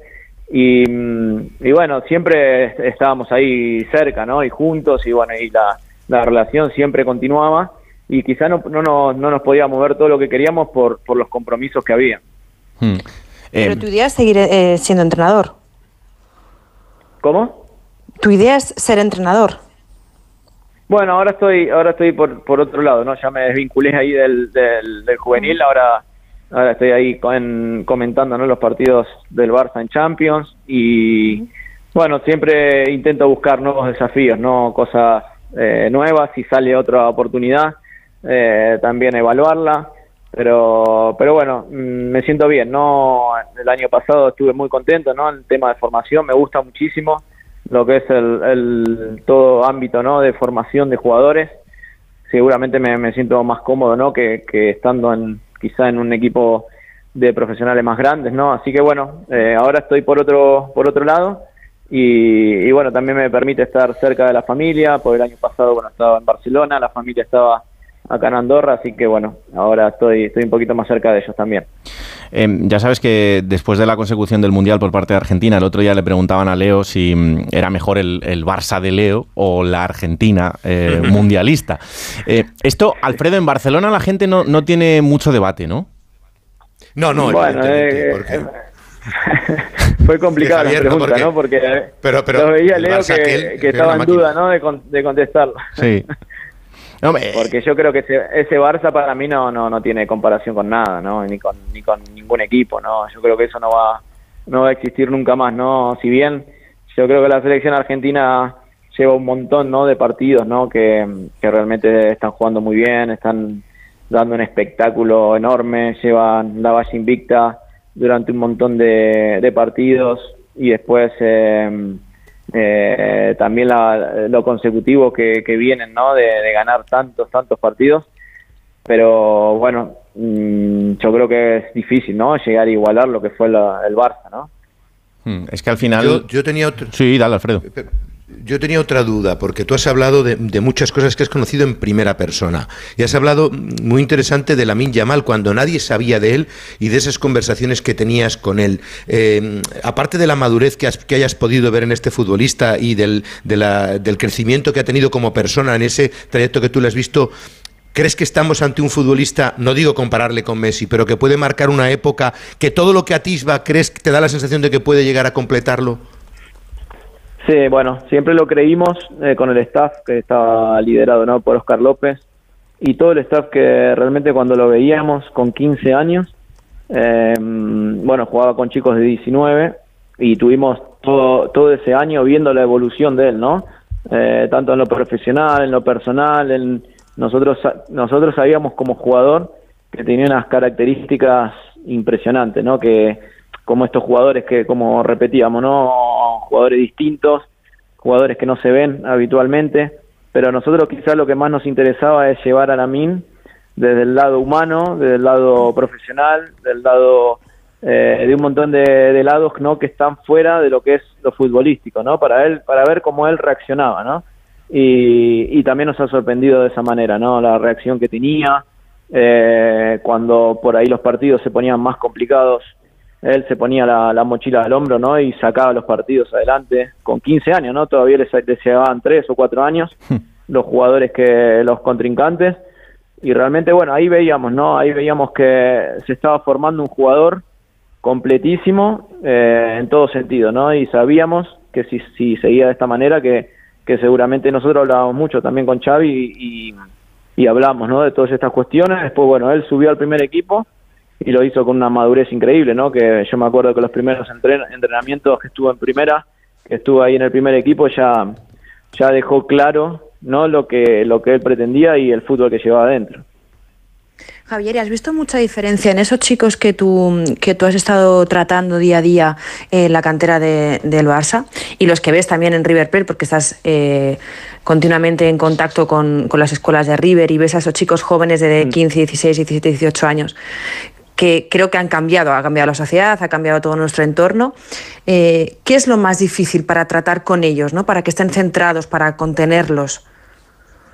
Bueno, es difícil, es complicado, nomás estando ahora en, en cómo se vive ahora, ¿no? El, eh, en, estos momentos, ¿no? Donde es muy complicado, donde eh, el tema de, de, llevarlos, ¿no? De la gente que se, se está al lado de ellos, hmm. es, es, muy complicado, ¿no? Es difícil de... Yo hablamos mucho con los chicos, ¿no? De mantener los pies sobre la tierra, de de mantener la humildad, que bueno, nosotros siempre nos caracterizamos por eso, ¿no? De, de, mm, que tengan valores, ¿no? Que es lo más importante, ¿no? Pues es ahora con tema de redes sociales, de un montón de cosas que hay dando vueltas, ¿no? Que, que de representantes, no no hablo de todos, ¿eh? pero pero sí, que, que, bueno, es, pero pero los hay, ¿no? Y, y por ahí se manejan de se manejan de otra manera, ¿no? Entonces es muy difícil eh, hacerle entender no al chico eh, que, que, bueno que hay una parte futbolística después hay una parte personal profesional y que bueno nosotros intentábamos hacer eso no del lado nuestro era aconsejarlos era estar ser, muy cerca a ellos eh, saber de que tienen que escuchar a sus padres que tienen que hablar siempre con, con mucho respeto y bueno siempre intentamos inculcarle eso no que era que es lo más importante no cuando sos chico creo que es la base para que después te vaya bien, no, no solo en la, en la parte futbolística, ¿no? sino también en humana. Claro. Eh, Saviola, te pregunto por la figura de, de Scaloni, ¿no? Eh, lo que supone también para él el haber llegado a la selección, eh, como casi siempre en Argentina, en otro momento también complicado, eh, hacer la campeona del mundo. Qué importante para él el, refuerzo del título, tanto para Leo como para él, ¿no? Y caminar de la mano en este sentido. Sí, bueno, lo de Scaloni fue, fue increíble, ¿no? Porque nosotros lo tuvimos de compañero, ¿no? En, en Las Rosas, en Madrid. Me acuerdo que, bueno, nos sentábamos al lado y, bueno, y después al tiempo, ¿no? De, verlo salir campeón del mundo fue increíble, ¿no? Y a, eh, después a Monse también, Monse Tomé la teníamos, la teníamos ahí también cerca y, y realmente, bueno, fue, fue increíble verlos a los dos, ¿no? Lo de Scaloni fue fue mm, tremendo, ¿no? Porque realmente ver a ver a un técnico, ¿no? Que haya cambiado la cara, ¿no? De, de la selección argentina como la cambió, la, eh, la selección venía, ¿no? De, de perder algunas finales, de tener un equipo en el que, bueno, ya la gente no, no tenía demasiada confianza por cómo se iba dando en, en los últimos años, ¿no? De, de haber tanto cambio de jugadores, tantos técnicos. Mm. Y Scaloni le dio el equilibrio, le dio mucha confianza, le dio un fútbol eh, muy exquisito, ¿no? En el que ahora Leo también se siente muy feliz dentro del equipo en todo sentido. Eh, así que bueno, yo creo que eh, está haciendo historia, se está transformando, ¿no? En uno de los grandes técnicos, ¿no? Que ha dado la historia de, nuestro fútbol y realmente bueno ojalá que sea así que siga de esta manera no porque bueno yo lo he tenido como compañero y, ojalá que bueno pueda seguir por esta senda de éxitos. Desde luego. Y en, este momento de Argentina trascendental también en el que tiene que, elegir su futuro este fin de semana, eh, algo como el Mundial, ¿qué ha supuesto para, para, el país, no solo futbolísticamente, sino también socialmente? Bueno, todos, lo que vimos todos, ¿no? Que durante tres meses o cuatro meses o lo que duró, todos los festejos y demás, creo que la gente se se evadía un poco de cómo se vive el país, ¿no? Donde todos tenemos familiares, donde todos tenemos amigos, sabemos las dificultades, ¿no? Que, está teniendo nuestro país en, en todo sentido, ¿no? La gente eh, está muy triste, está eh, con, un, eh, con un rumbo bastante no, no claro, ¿no? No ve el futuro para sus hijos tampoco. Entonces, bueno, creo que el Mundial le dio una alegría inmensa, ¿no? Por eso fue tan festejado, por eso a los jugadores los, los tenían ya como, no, no como futbolistas, sino como, como héroes, ¿no? Porque han, han marcado, ¿no? La historia de, de, nuestro fútbol, porque le han dado una alegría durante ese tiempo en donde en Argentina ahora no, no es todo color de rosas. Así que bueno, eh, para mí fue una alegría enorme ver a la gente unida, unida totalmente, ¿no? En todo sentido eh, y, eso es importante, ¿no? Ver a, la gente de, mi país contenta y feliz, no, eso no hay precio. Fíjate, Javier, que te estamos escuchando y, eres, no sé si eres consciente de que eres testigo directísimo del fútbol más importante de los últimos 20 años, es decir, compañero de promoción de Lionel Scaloni, eh, viste la irrupción de Ronaldinho en el Barcelona, el crecimiento y el desarrollo de Messi, la irrupción ahora de Lamin Yamal, tu etapa en el Real Madrid, eh, es decir, que vamos, has sido testigo del fútbol más importante de los últimos veintitantos años, ¿eh? Sí, sí, sí, bueno, he vivido situaciones eh, muy, muy fuertes, ¿no? Dentro del fútbol, he estado con, con los mejores jugadores, ¿no? Como, como Ronaldinho, jugadores que han, que han marcado, ¿no? Una época, eh, bueno, y, gente, ¿no? Que ha pasado en mi carrera futbolística y después han sido técnicos o jugadores espectaculares. Eh, realmente, bueno, yo cuando me pongo a pensar, ¿no? Lo, lo que fue y lo que, lo que fue mi carrera, realmente me siento muy orgulloso, ¿no? Y después de, lo que vos decís, ¿no? De, de haber eh, compartido vestuario, de haber pasado por clubes tan importantes. Así que bueno, es lo lindo que te deja el fútbol, ¿no? Yo saco un poco la parte futbolística y no hay nada más lindo, ¿no? Que después ir a un club o encontrarte con algún compañero y que realmente te, abra las puertas y, y bueno, y te sientas una persona querida también. Y si levantas un poco la mirada un poco más allá del fútbol español, por ejemplo, ¿te hubiera gustado compartir vestuario como entrenador, haber tenido como entrenador un hombre como Guardiola? ¿Le ves ahora mismo el más avanzado de todo lo que hay? Eh, este último año ganó la, la Champions. Eh, eh, desde la distancia, quizás hubiera sido quizás esa espinita, ¿no? Haber podido que te entrenara este hombre, ¿no? Sí, sí, sí. Bueno, la mía y la, la de todo jugador, ¿no? Yo creo que Guardiola como técnico es como jugar con Messi dentro de la cancha, ¿no? Todos quieren tenerlo como entrenador, ¿no? Porque es, es un adelantado, porque todo lo que toca, ¿no? Lo transforma en oro, porque ya sabemos los equipos de Guardiola, la identidad que tienen, de la manera que juegan. Sabes que si te vas a poner enfrente de un televisor o ver un partido eh, que dirige Pep, sabes que lo vas a pasar bien y vas a disfrutar.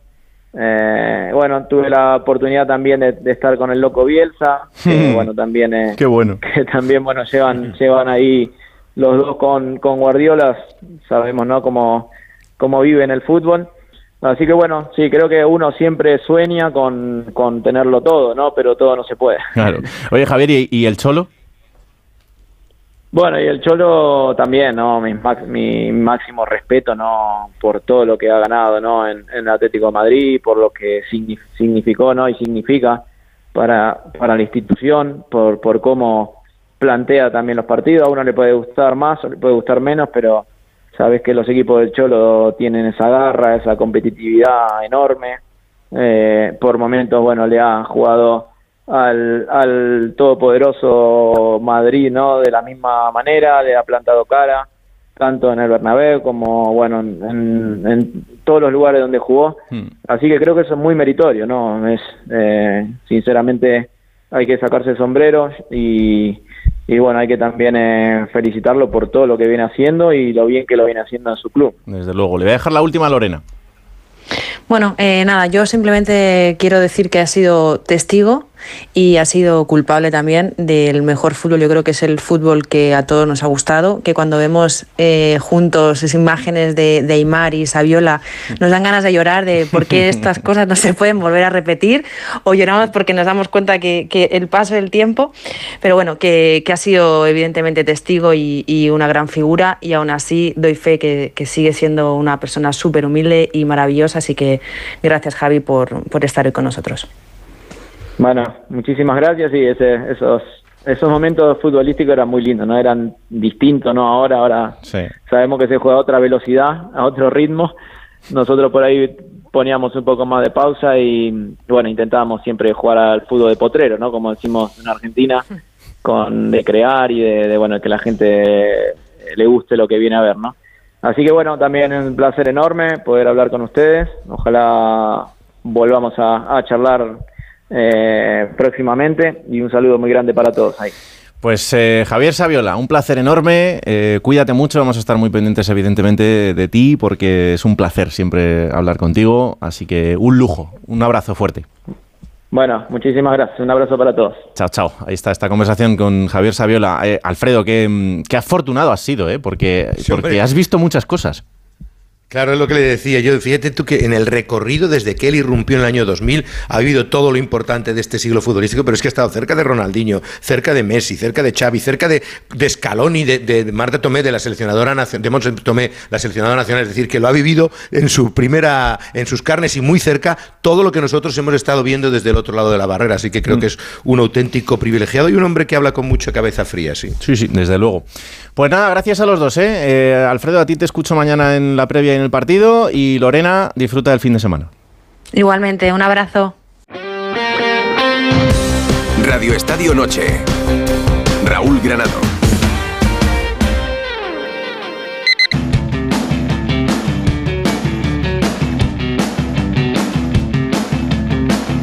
Empiezo a quererte, empiezo a pensar que no hay un día que no quiera verte. Hoy, en el capítulo 7 de Diario de un futbolista, Coque Andújar nos cuenta el día que entendió a un presidente. Buenas noches a todos. Esta mañana Raúl me preguntaba sobre cuál fue el primer día que entendí a un presidente, o entendí el trabajo que hacían cada uno de ellos. Eh, a diferencia de los entrenadores y los árbitros, que hemos hablado de ellos anteriormente, la principal y sustancial diferencia es que aquí te habla el jefe supremo y que normalmente cuando se mete dentro de un vestuario con los futbolistas es para comunicar una decisión que ya está tomada. Así que a partir de ahí, pues pocas objeciones puedes hacer. Eh, yo eh, durante mi etapa pues crecí con María Teresa Rivero, que pues, lo máximo que hizo fue echarme la bronca cuando iba despeinado o tenía la barba un poquito más larga de lo normal. Eh, bueno, cosa que mi madre estaba totalmente de acuerdo con lo que, con lo que me decía. Eh, pero detrás de ella estaba Ruiz Mateos, con el cual, siendo capitán ya del Rayo unos años más tarde, en aquel año del ascenso, que estuvimos sin cobrar prácticamente toda la temporada, nos reunimos con él, eh, pues estaba todavía sin, sin, disfrazar, o para eso no se disfrazaba, unas cuantas veces, y lo único que sacamos en claro es que teníamos que llamar para esas reuniones a toda la plantilla para que nos creyeran, porque sabíamos que eso iba, iba a tener una difícil solución. Eh, aún así ascendimos y a eso hay que, por eso le tengo un gran recuerdo a ese, a ese año. Después me fui a Sevilla y con la figura de José María del Nido, que imponía nada más entrar al vestuario, tengo un recuerdo de una frase que él se dirigió directamente a mí al entrar en nuestro, en nuestro vestuario y me, apretó la mano como si no hubiera mañana y me dijo, Coque, ¿de verdad vas a seguir dejando que se te quite el puesto? Y eso me hizo reflexionar. Luego vino Pepe Castro, con el que tengo una anécdota que me intentó pues, renovar en una pretemporada con, poniendo todo en una servilleta. Eh, lo guardo con gran cariño porque eso demostraba las intenciones que tenía el club, aunque no se hizo en ese momento, se hizo unos días más tarde, pero por supuesto eso, ese gesto lo tiene siempre en cuenta. Más tarde en, en Alemania, pues creo que al, al, máximo mandatario, al que ejercía de presidente, pues no, no, le vi más allá de dos o tres veces, o no se le veía mucho por allí, la verdad. Y el cambio eh, drástico también fue a, a, a Levante, ¿no? cuando, cuando con Kiko Catalán, que por cierto es uno de los presidentes en el que yo también me veo un poquito reflejado en su figura, sobre todo creo que por su forma de ser. Guardo con grandísimo recuerdo, eh, antes de él tomar una decisión drástica, sobre todo en cuanto a entrenadores, o en momentos que estaba el equipo pasando una mala, una mala época, se encerraba con nosotros en el vestuario y nos iba preguntando uno a uno, o a la gente que más opinión teníamos, eh, sobre qué estaba pasando y si a lo mejor la decisión de cambiar de entrenador era, era la correcta. Era alguien cercano que, bueno, siempre tenía una, una palabra de, de, ayuda al que veía un poquito más bajo. Luego me fui a Ibiza y entiendes que, bueno, que un club se puede llevar a la distancia si tienes a la gente adecuada en la que delegar, aunque tampoco tengo ninguna duda que cualquier cosa que pasaba en el vestuario o en el club, él se enteraba al instante. Eh, también vivimos momentos complicados, que él por supuesto estuvo ahí y se encerró con la plantilla para ver si se podía solucionar esa, esa situación.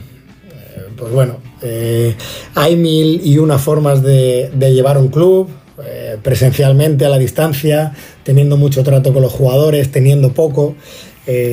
bueno, anécdotas puede haber como para escribir otro capítulo de la Liga de los Hombres Extraordinarios, pero la experiencia me dice que, y lo que saco en claro de todo esto es que si eran presidentes, eh, aparte por ser su trabajo, es porque era su pasión. Bueno, quizá la primera no sé si lo era del todo, pero que yo he estado en contra de muchas decisiones que han tomado los presidentes o la junta directiva de- del club al que pertenecía, pero al final comprendes que toda decisión importante, por muy difícil que sea de entender, el presidente tiene en cuenta muchas más cosas que cualquiera que le pueda criticar esa sentencia. Sobre todo porque ahí se está jugando en muchos casos su dinero o el de su familia, pero sobre todo se está jugando su prestigio. Un abrazo muy fuerte.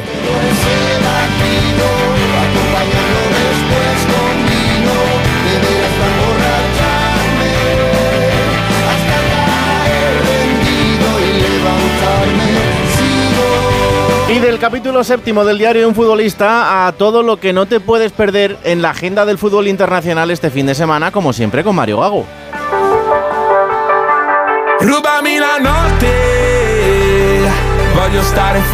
La alberga, dorme,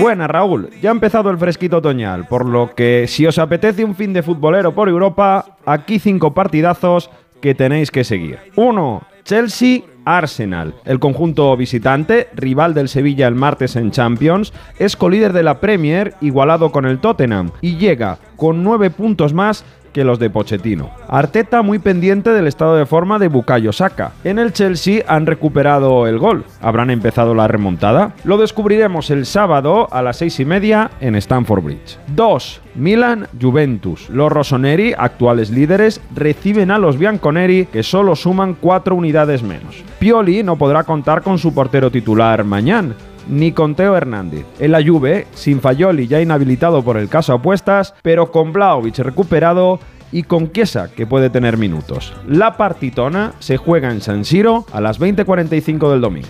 3. Niza, Olympique Marsella. En Francia lo llaman el derby del Mediterráneo por la gran rivalidad existente. Hay tanta tensión que los aficionados del OEM tienen prohibido viajar. Las Águilas a seguir en lo alto de la tabla contra los de Gatuso, que quieren conseguir dos victorias seguidas en Liga 1 por primera vez esta temporada. Se disputa el sábado a las 21 horas en el Allianz Rivera. 4. Wolfsburgo, Bayer Leverkusen. Uno de los equipos que hay que seguir este año por cómo juega es el entrenado por Xavi Alonso. Los líderes de la Bundesliga visitan a los Lobos en plena racha. Cinco victorias seguidas en las que han anotado 16 goles. En el Volkswagen Arena el sábado a las 3 y media. 5. Olympiacos Panathinaikos. Este clásico del fútbol griego se llama el derby de los eternos enemigos. Los del Pireo reciben a los que provienen del centro de Atenas. En lo futbolístico, los locales, entrenados por Diego Martínez, llegan líderes tres puntos por encima. En el Georgios Kariskakis, el domingo a las 6 y.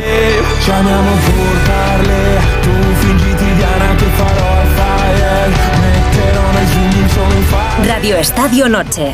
Raúl Granado. Con esta, Oh. con esta musiquilla, ¿eh? No Normal. sé Bueno, le he dado el sobresaliente de hoy a Kipchoge, ¿eh? que es Mm. el ganador del Princesa de Asturias de los Deportes 2003 2023, el keniata que es considerado el mejor maratoniano del mundo. De hecho, me lo ha confirmado nuestro kenenisa Que también Matiachi, es maratoniano. que le he preguntado y me ha, Mejor dado, me ha dado el visto bueno. Notable al regreso por fin de la Liga y de la Liga de Campeones Oh. ¡Qué alegría! eh, la semana que viene. Y es que dos semanas con solo dos partidos de la selección en cuatro días es muy poco. Y bueno, el suspenso. Querido Raúl, se lo doy a- a- al Papu Gómez, ¿no? Normal. Eh, ha sido sancionado con dos años, como ya has contado, por dar positivo en terbutalina Mm. en un control antidopaje en noviembre de 2022. Y lo hacía cuando militaba en el- Sevilla y antes del Mundial. El jugador dice que solamente tomó un jarabe para, para niños. El problema eh, es que este jarabe lleva una sustancia prohibida que es muy similar al salbutamol, eso que se inhala por, por la boca, que es un broncodilatador y que facilita la respiración. Estas cosas, digo yo, que deben de saberlas los profesionales, porque es también su obligación. Y si no lo saben, que pregunten a los doctores del club, que para eso están. Doctor, ¿puedo tomar esto? Pues sí, no, pues no. Pues veremos. Eh, vámonos a Australia. Esto es lo que tiene la radio, que os puedo llevar hasta Australia. ¿Para qué? Para que Chechu Lázaro nos cuente qué pasa en el Mundial de Motociclismo, porque ya están rodando las motos. Hola Chechu Lázaro, buenas noches. ¿Qué tal? Buenas noches, Raúl. Sí, eh, bueno, de hecho ya se han disputado los dos primeros entrenamientos de la jornada de las categorías pequeñas. En Moto 3 el más rápido es Asaki, en Moto 2 Aldeguer y ahora mismo se está disputando este segundo entrenamiento libre de la categoría reina. Restan 23 minutos, 22 minutos 57. El más rápido ahora mismo es Jorge Martín, seguido de Mar Márquez. Recordemos, este es un entrenamiento libre donde, por cierto, hay noticia porque Alex Rins no va a poder completar el Gran Premio. Ayer estuvo entrenando, hoy no ha podido subirse a la moto, todavía se resiente de esa doble fractura de tibia y perone y donde sobre todo la noticia no está tanto en la pista, sino todo lo que se anunció ayer con ese cambio en el programa del, del fin de semana Hmm. debido a esa previsión tan mala de inclemencias climato- climatológicas es que para el domingo. Ya hoy se ha notado eh, cómo han bajado las temperaturas, el cielo se ha nublado, ayer hacía en torno a 25 grados con 45 de, de- temperatura en la pista, hoy ya solo hace 18 grados y la pista está apenas 20, 21 grados, o sea, ha bajado bastante. Y mañana sobre todo, aparte de que se espera mucho agua, lo peligroso y por lo que se ha decidido hacer este cambio es porque hay fuerte, hay previsión de fuertes rachas de viento, viento que podrían superar los 80 kilómetros hora. Por tanto, para asegurarse de que se disputa el evento principal que es la carrera de MotoGP, se han intercambiado la carrera de, de larga del domingo se va a celebrar hoy sábado y el sprint, que era lo que estaba programado para hoy, siempre el sábado son día del sprint, se disputará en caso de que se pueda disputar mañana domingo. Lo que no va a cambiar van a ser las carreras de las categorías pequeñas, que si se pueden disputar, se celebrarán el domingo. Así que con todo ese lío que te he contado, Raúl, para ponerlo claro, hoy, eh, a partir de la 1 y 50 de la madrugada, o sea, en apenas media hora, arranca la Q1 de MotoGP. Recordemos, una Q1 en la que está Peco Bañaya, que erró ayer en, en los libres, no pudo meterse en ese top 10, y también estará Mar Márquez, que ayer se fue dos veces al suelo. A las 2 y cuarto estará la Q2, de ahí saldrá la parrilla, y a partir de las 6 y 10 de la, de la mañana ya, para los más madrugadores, pues arrancará esa carrera larga, recordemos, carrera larga, 27 vueltas. Mañana se disputará, si se puede y si lo deja el tiempo, el sprint. Y lo contará Chechu Lázaro en la sintonía de Onda Cero. Gracias, Chechu, un abrazo. Otro, hasta luego. Eh, ¿quién es?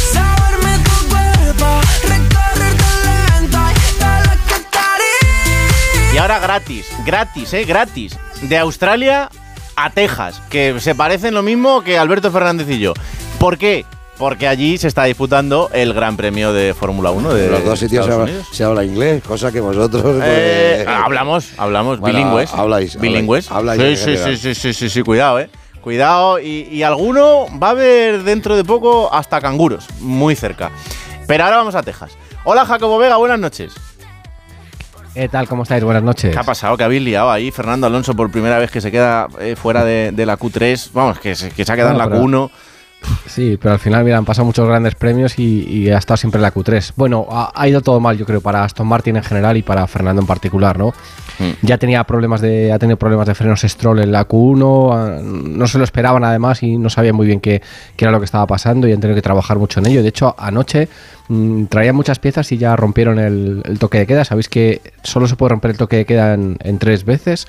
Hay una hora que tienen que parar y, y los mecánicos no pueden entrar en el circuito. O sea, tienen que salir antes de que, de que suene la alarma y no pueden entrar en el circuito antes de que, de que vuelva a sonar. Y, ayer lo rompió Aston Martin, pues traía muchas piezas nuevas, pero no, han funcionado para nada. ¿no? Decía Fernando que si pudiesen volver para atrás y, empezar de nuevo el Gran Premio, pues eh, sería lo único que pudieran hacer para, para poder estar más delante, ¿no? Porque la verdad que no le ido nada bien y en Q1, bueno, pues Fernando lo que le ha pasado es que eh, seguramente eh, la vuelta primera que ha hecho no ha sido la mejor, que le Mm. puede haber dado un poquito más de tranquilidad. Y luego la segunda, pues eh, no le han sacado en el momento exacto el equipo. No solo culpa del equipo, ¿no? Pero bueno, el equipo no le ha sacado en el momento exacto. eh, ha entrado cuando quedaba un segundo para poder hacer la vuelta, con lo cual mm, se ha tenido que pegar mucho a los coches de delante. Estaba mal de tráfico y al final, bueno, pues ha fallado la, la vuelta. Y como dices tú, la primera, la primera vez que no está en Q3 el, el piloto asturiano. Y vamos a ver qué hace mañana, ¿no? Ya da el fin de semana por perdido o, el- o la carrera del domingo por perdida. Claro. Porque saliendo décimo séptimo como, como va a salir, pues no va a ser nada fácil, ¿no? Pero bueno, eh, mañana sabéis que hay carrera sprint, clasificación sprint, con lo cual, bueno, pues si logran eh, poder saber qué es lo que les ha pasado dentro de lo poco que pueden tocar del coche, porque el coche está en parque cerrado, pues bueno, vamos a ver si, si logran estar un poco más delante. El que no ha ido del todo mal ha sido Carlos Sainz, que ha sido cuarto, y a Ferrari en, parte, en, general, porque Charles Leclerc ha conseguido hacer la pole y, Carlos está cuarto. Segundo es Lando Norris, tercero es Lewis Hamilton, y me diréis, ¿y Max Verstappen? Hmm. Pues Max Verstappen es sexto, porque ha tenido un problema. Sexto, ha fallado en, su segunda vuelta. Ha hecho la pole, pero se la han anulado porque se ha salido de, la pista en una de, una de, las curvas. Sabéis que, que, eso no está permitido. Y por tanto, pues ha cogido su segunda mejor vuelta, que le ha permitido ser solo sexto. Así que el holandés, si quiere seguir con la racha de triunfos, mañana le va a tocar remontar, pero decimos que están bastante fuertes los Ferrari, está bien Lando Norris porque Piastri no ha estado tampoco tan bien y vamos a ver Luis Hamilton que también ha estado fuerte aquí y Carlos que yo creo que lucha por el podio mañana o el domingo, perdón. El domingo, el domingo, pues ahí estaremos, también pendientes de lo que pase en Austin. Gracias Jacob, un abrazo. Un abrazo. de mí, pero te siento lejos. Acércate un poquito más, mira que yo me dejo. La persona que más se parece a Camilo en esta radio es Alberto Fernández de Largo. Discrepo. No, no, pues no discrepe. El bigotito lo tiene muy parecido. Discrepo. Sí, sí. A ver, liga bastante menos, pero. Bueno, Camilo oh. tiene mujer ya e hija. Bueno, pero ¿qué tiene que ver? Pues aliado. Eso sí.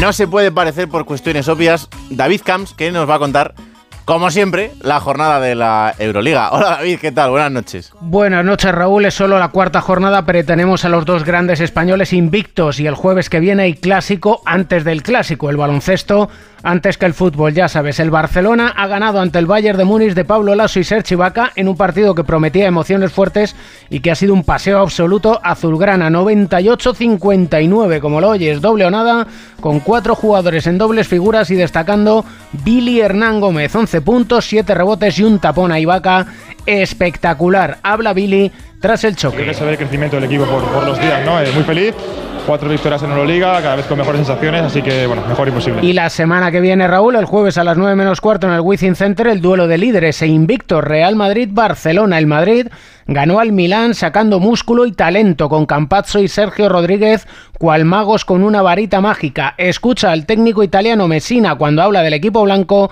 y por supuesto la prudencia del entrenador del Madrid, Chus Mateo. Es imparable. Y no digo que van a ganar todos los partidos, no este es el tema se sienten favoritos. No tenemos que hacer mucho caso a lo que diga nadie de fuera. Nosotros tenemos que pensar solamente en nosotros. Yo pienso que el halago debilita. Escuchamos cantos de sirena de fuera. Eh, lo único que vamos a hacer es perjudicarnos. El Valencia Basket ha visitado Estambul para medirse al EFES. Ha podido ganar. El Valencia, que en el tercer cuarto ganaba por nueve puntos, pero le ha faltado fuelle en esta primera semana con doble jornada de la Euroliga y al final ha cosechado su primera derrota por cuatro puntos. Y hay que prestar atención, Raúl, a la situación y al futuro del técnico del Vasconia, Joan Peñarroya. Dos derrotas seguidas en casa esta semana, el Bayern y anoche el Zalgiris, y malas, malísimas sensaciones. A eso, súmale que en el verano no era la opción número uno del presidente y que por la negativa de técnicos como el griego Poulos renovó y el heleno sigue libre y la confianza en Peñarroya sigue siendo la justita. El domingo visita el Buesa el Unicaja. ¿Habrá plebiscito? Pues a eso de las ocho y media, según señala el luminoso, lo sabremos, Raúl.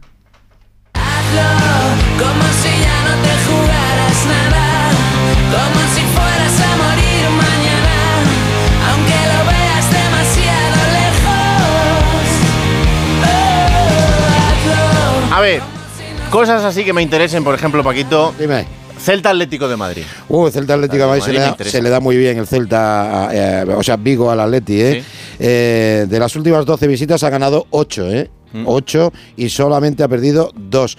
Se enfrentan por segunda vez en la historia Benítez y Simeone en la liga. La otra fue en 2015, fíjate si ha llovido, y fue en un derby que terminó con empate a uno. Favorito el Atleti, 2 euros eh, por la victoria, que gane el Celta, que lo necesitan, que está en puesto de descenso, se paga a 3,65. Poco me parece. Sí, la verdad es que sí. Poco me parece. Eh, ha venido agrandado porque es que, claro, como el Leganés ha ganado, está. No, no, está líder. Está el chaval Líder. agrandado. Líder pero pero división. pasan más cosas este fin de semana en segunda división. Bueno, sí, pero Leganés está líder. Ya, pero pasan más cosas. 25 Es que eso ya lo hemos contado. Después de abrir esta jornada número 12, mañana tenemos cuatro partiditos, doble sesión a las 4 y cuarto con el Amorebieta Real Oviedo, el Oviedo que lleva tres semanas fabulosas con Carrión en el banquillo.